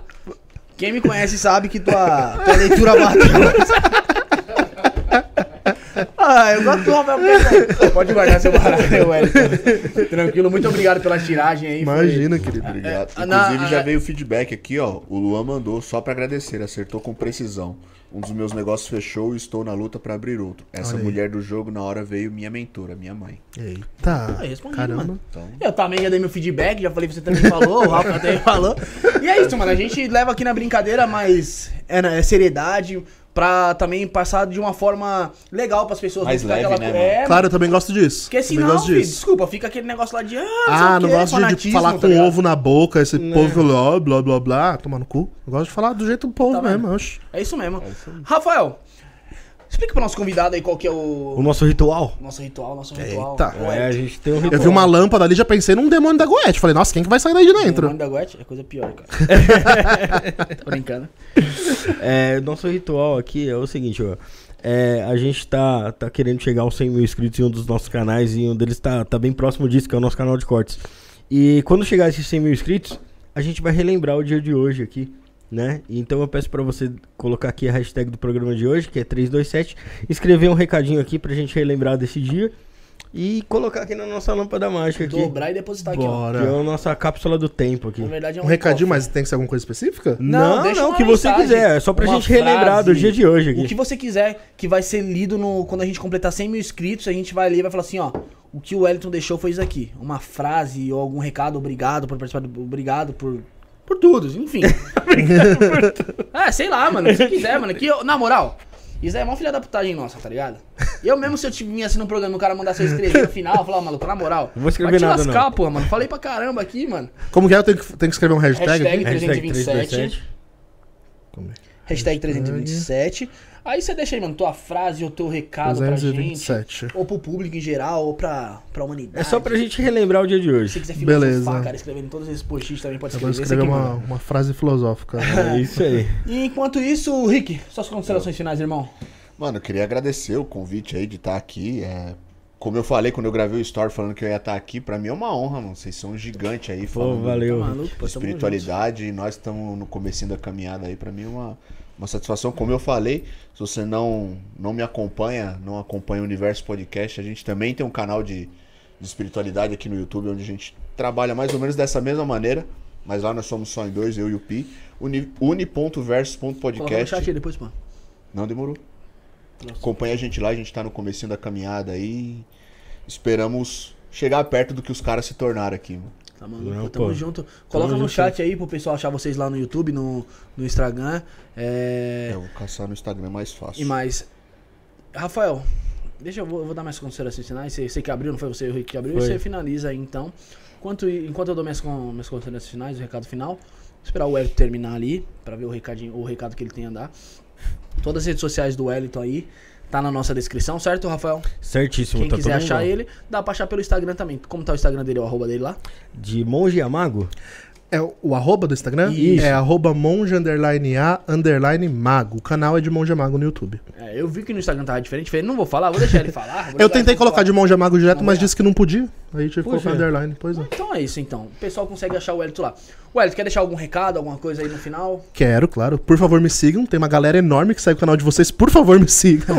É, eu tô tentando tornar o trabalho conhecido, sobretudo com os anjos enoquianos. Inclusive, trouxe isso aqui, não foi por acaso. Eu sou. Tenho meus pactos com eles lá. E eu pedi oportunidade. Eu rezei pros. Rezei não, fiz um ritual de evocação mesmo. Pros anjos de Mercúrio. Que eles me dessem a oportunidade de levar o nome deles adiante. E aí eu tô aqui hoje. Então, muito obrigado é, pela oportunidade, por abrirem as portas, mas sobretudo obrigado aos Santos Anjos de Mercúrio, ave aos Santos Anjos de Mercúrio. E e eu quero convidar a galera, né? Vamos ter esse mês. Todo mês eu faço um rito coletivo. Nós vamos ter rito coletivo mensal dedicado aos anjos enoquianos da água, ao sênior da água. O nome dele é complicado, mas é Sonizo Denete. Ele é um sênior que trabalha com a fluidez da sabedoria. Então, essa galera que veio aqui consultar, que tá precisando de sabedoria e tal, tá aí uma oportunidade para vocês adquirirem ela. É, também sigam nos meus canais, nas redes sociais. Quem quiser marcar consulta, atendimento, eu faço tudo aí, menos que vocês for cliente surtado, né? Essa galera que quer demanda, que quer isso, aí não me procura, não. Mas de resto, me procura que a gente dialoga e também fazer um convite especial, inclusive, para vocês. Todo início de mês no meu canal, a de abril já foi, mas início de maio vai ter, início de todo início de mês tem o que eu chamo de missa enoquiana, que é um ritual público que eu celebro live ao vivo no canal, é só ligar lá no canal, aonde a gente reza os anjos enoquianos, é um ritual devocional, não é um ritual de evocação, é diferente, mas a gente celebra uma eucaristia enoquiana, tem os moldes de uma missa católica, mas votado para os anjos enoquianos, então é um ritual gratuito. Quem quiser comungar da energia desses anjos para conhecer como é, como não é, eu faço uma meditação guiada. É bem bacana o ritual. Convido todos a participarem. Então é isso aí, as É recadoras. Ó, Rafael, vai, vai, vou, vou, vou encerrar, vai. Dá suas considerações finais aí o que você tem pra falar, que aí eu dou. final que você quer Não, é, deixar. tem, tem Não, coisa tá pra falar, né? Não, beleza. É, poxa, eu quero acre- a- agradecer a todo mundo que acompanhou com a gente aqui, é, todo mundo que interagiu no chat, todo mundo aqui. Valeu, Rick, por, por se dispor até aqui, É nóis, mano. né? Valeu. É, e obrigado ao Wellington. Muito bacana aqui sua eu que agradeço a presença. oportunidade. Não era só você que queria é, é, que queria que você estivesse aqui. Muita gente pediu. E, que Era isso que eu tinha que falar. aqui. Eu queria. Desculpa interromper. Não, imagina. Eu queria agradecer a galera, mano. O pessoal só, só chegava, só chegava, só chegava pra mim na minha DM, o pessoal falando: Mago, eu comentei lá pra, pro, pro Isto Não É Podcast te chamar. Eu comentei lá pra eles te chamarem, eu comentei, eu comentei. E foi uma galera, tipo, foi uma galera mesmo. Então, muito obrigado, gente. Coração, valeu. E valeu a pena, poxa, foi, foi enriquecedor aqui a nossa conversa, foi bacana pra caramba. E agradecer pela sua leitura, poxa, que é um negócio que, que pra mim fez total sentido, bateu no, no coração de verdade aqui Fico mesmo. feliz. E, e é isso aí, muito obrigado, cara. Eu que Valeu. agradeço, gente. Nossa, sem palavras. Obrigado mesmo pela oportunidade. É isso aí. Todos os seus, todos os seus recados foi, foi dado aí, Rafael. Isso Rick. aí, melhores pro, pro, pro Fefuxo lá, né? Que tá, tá do dóizinho em casa lá e sabadão aí ele tá aí. A hemorroida tá cara. Tô brincando. Tô brincando. O Felipe sabe que eu gosto dele pra caramba. Felipe que é meu, meu caso antigo. Meu bebezinho. É, lembrando que 15 do 4, mais conhecido como sábado aí, Rafael, vai ter programa às 19 horas e 30 minutos. Hoje, com certeza. Com a Nathalie, falando sobre xamanismo. Será que vai rolar um, um ritual hora. de Rapé, teógeno, alguma coisa aí? teógeno, Pode ser, cara. Rapé eu não garanto, que eu sou fraco no rapé. Mas é isso.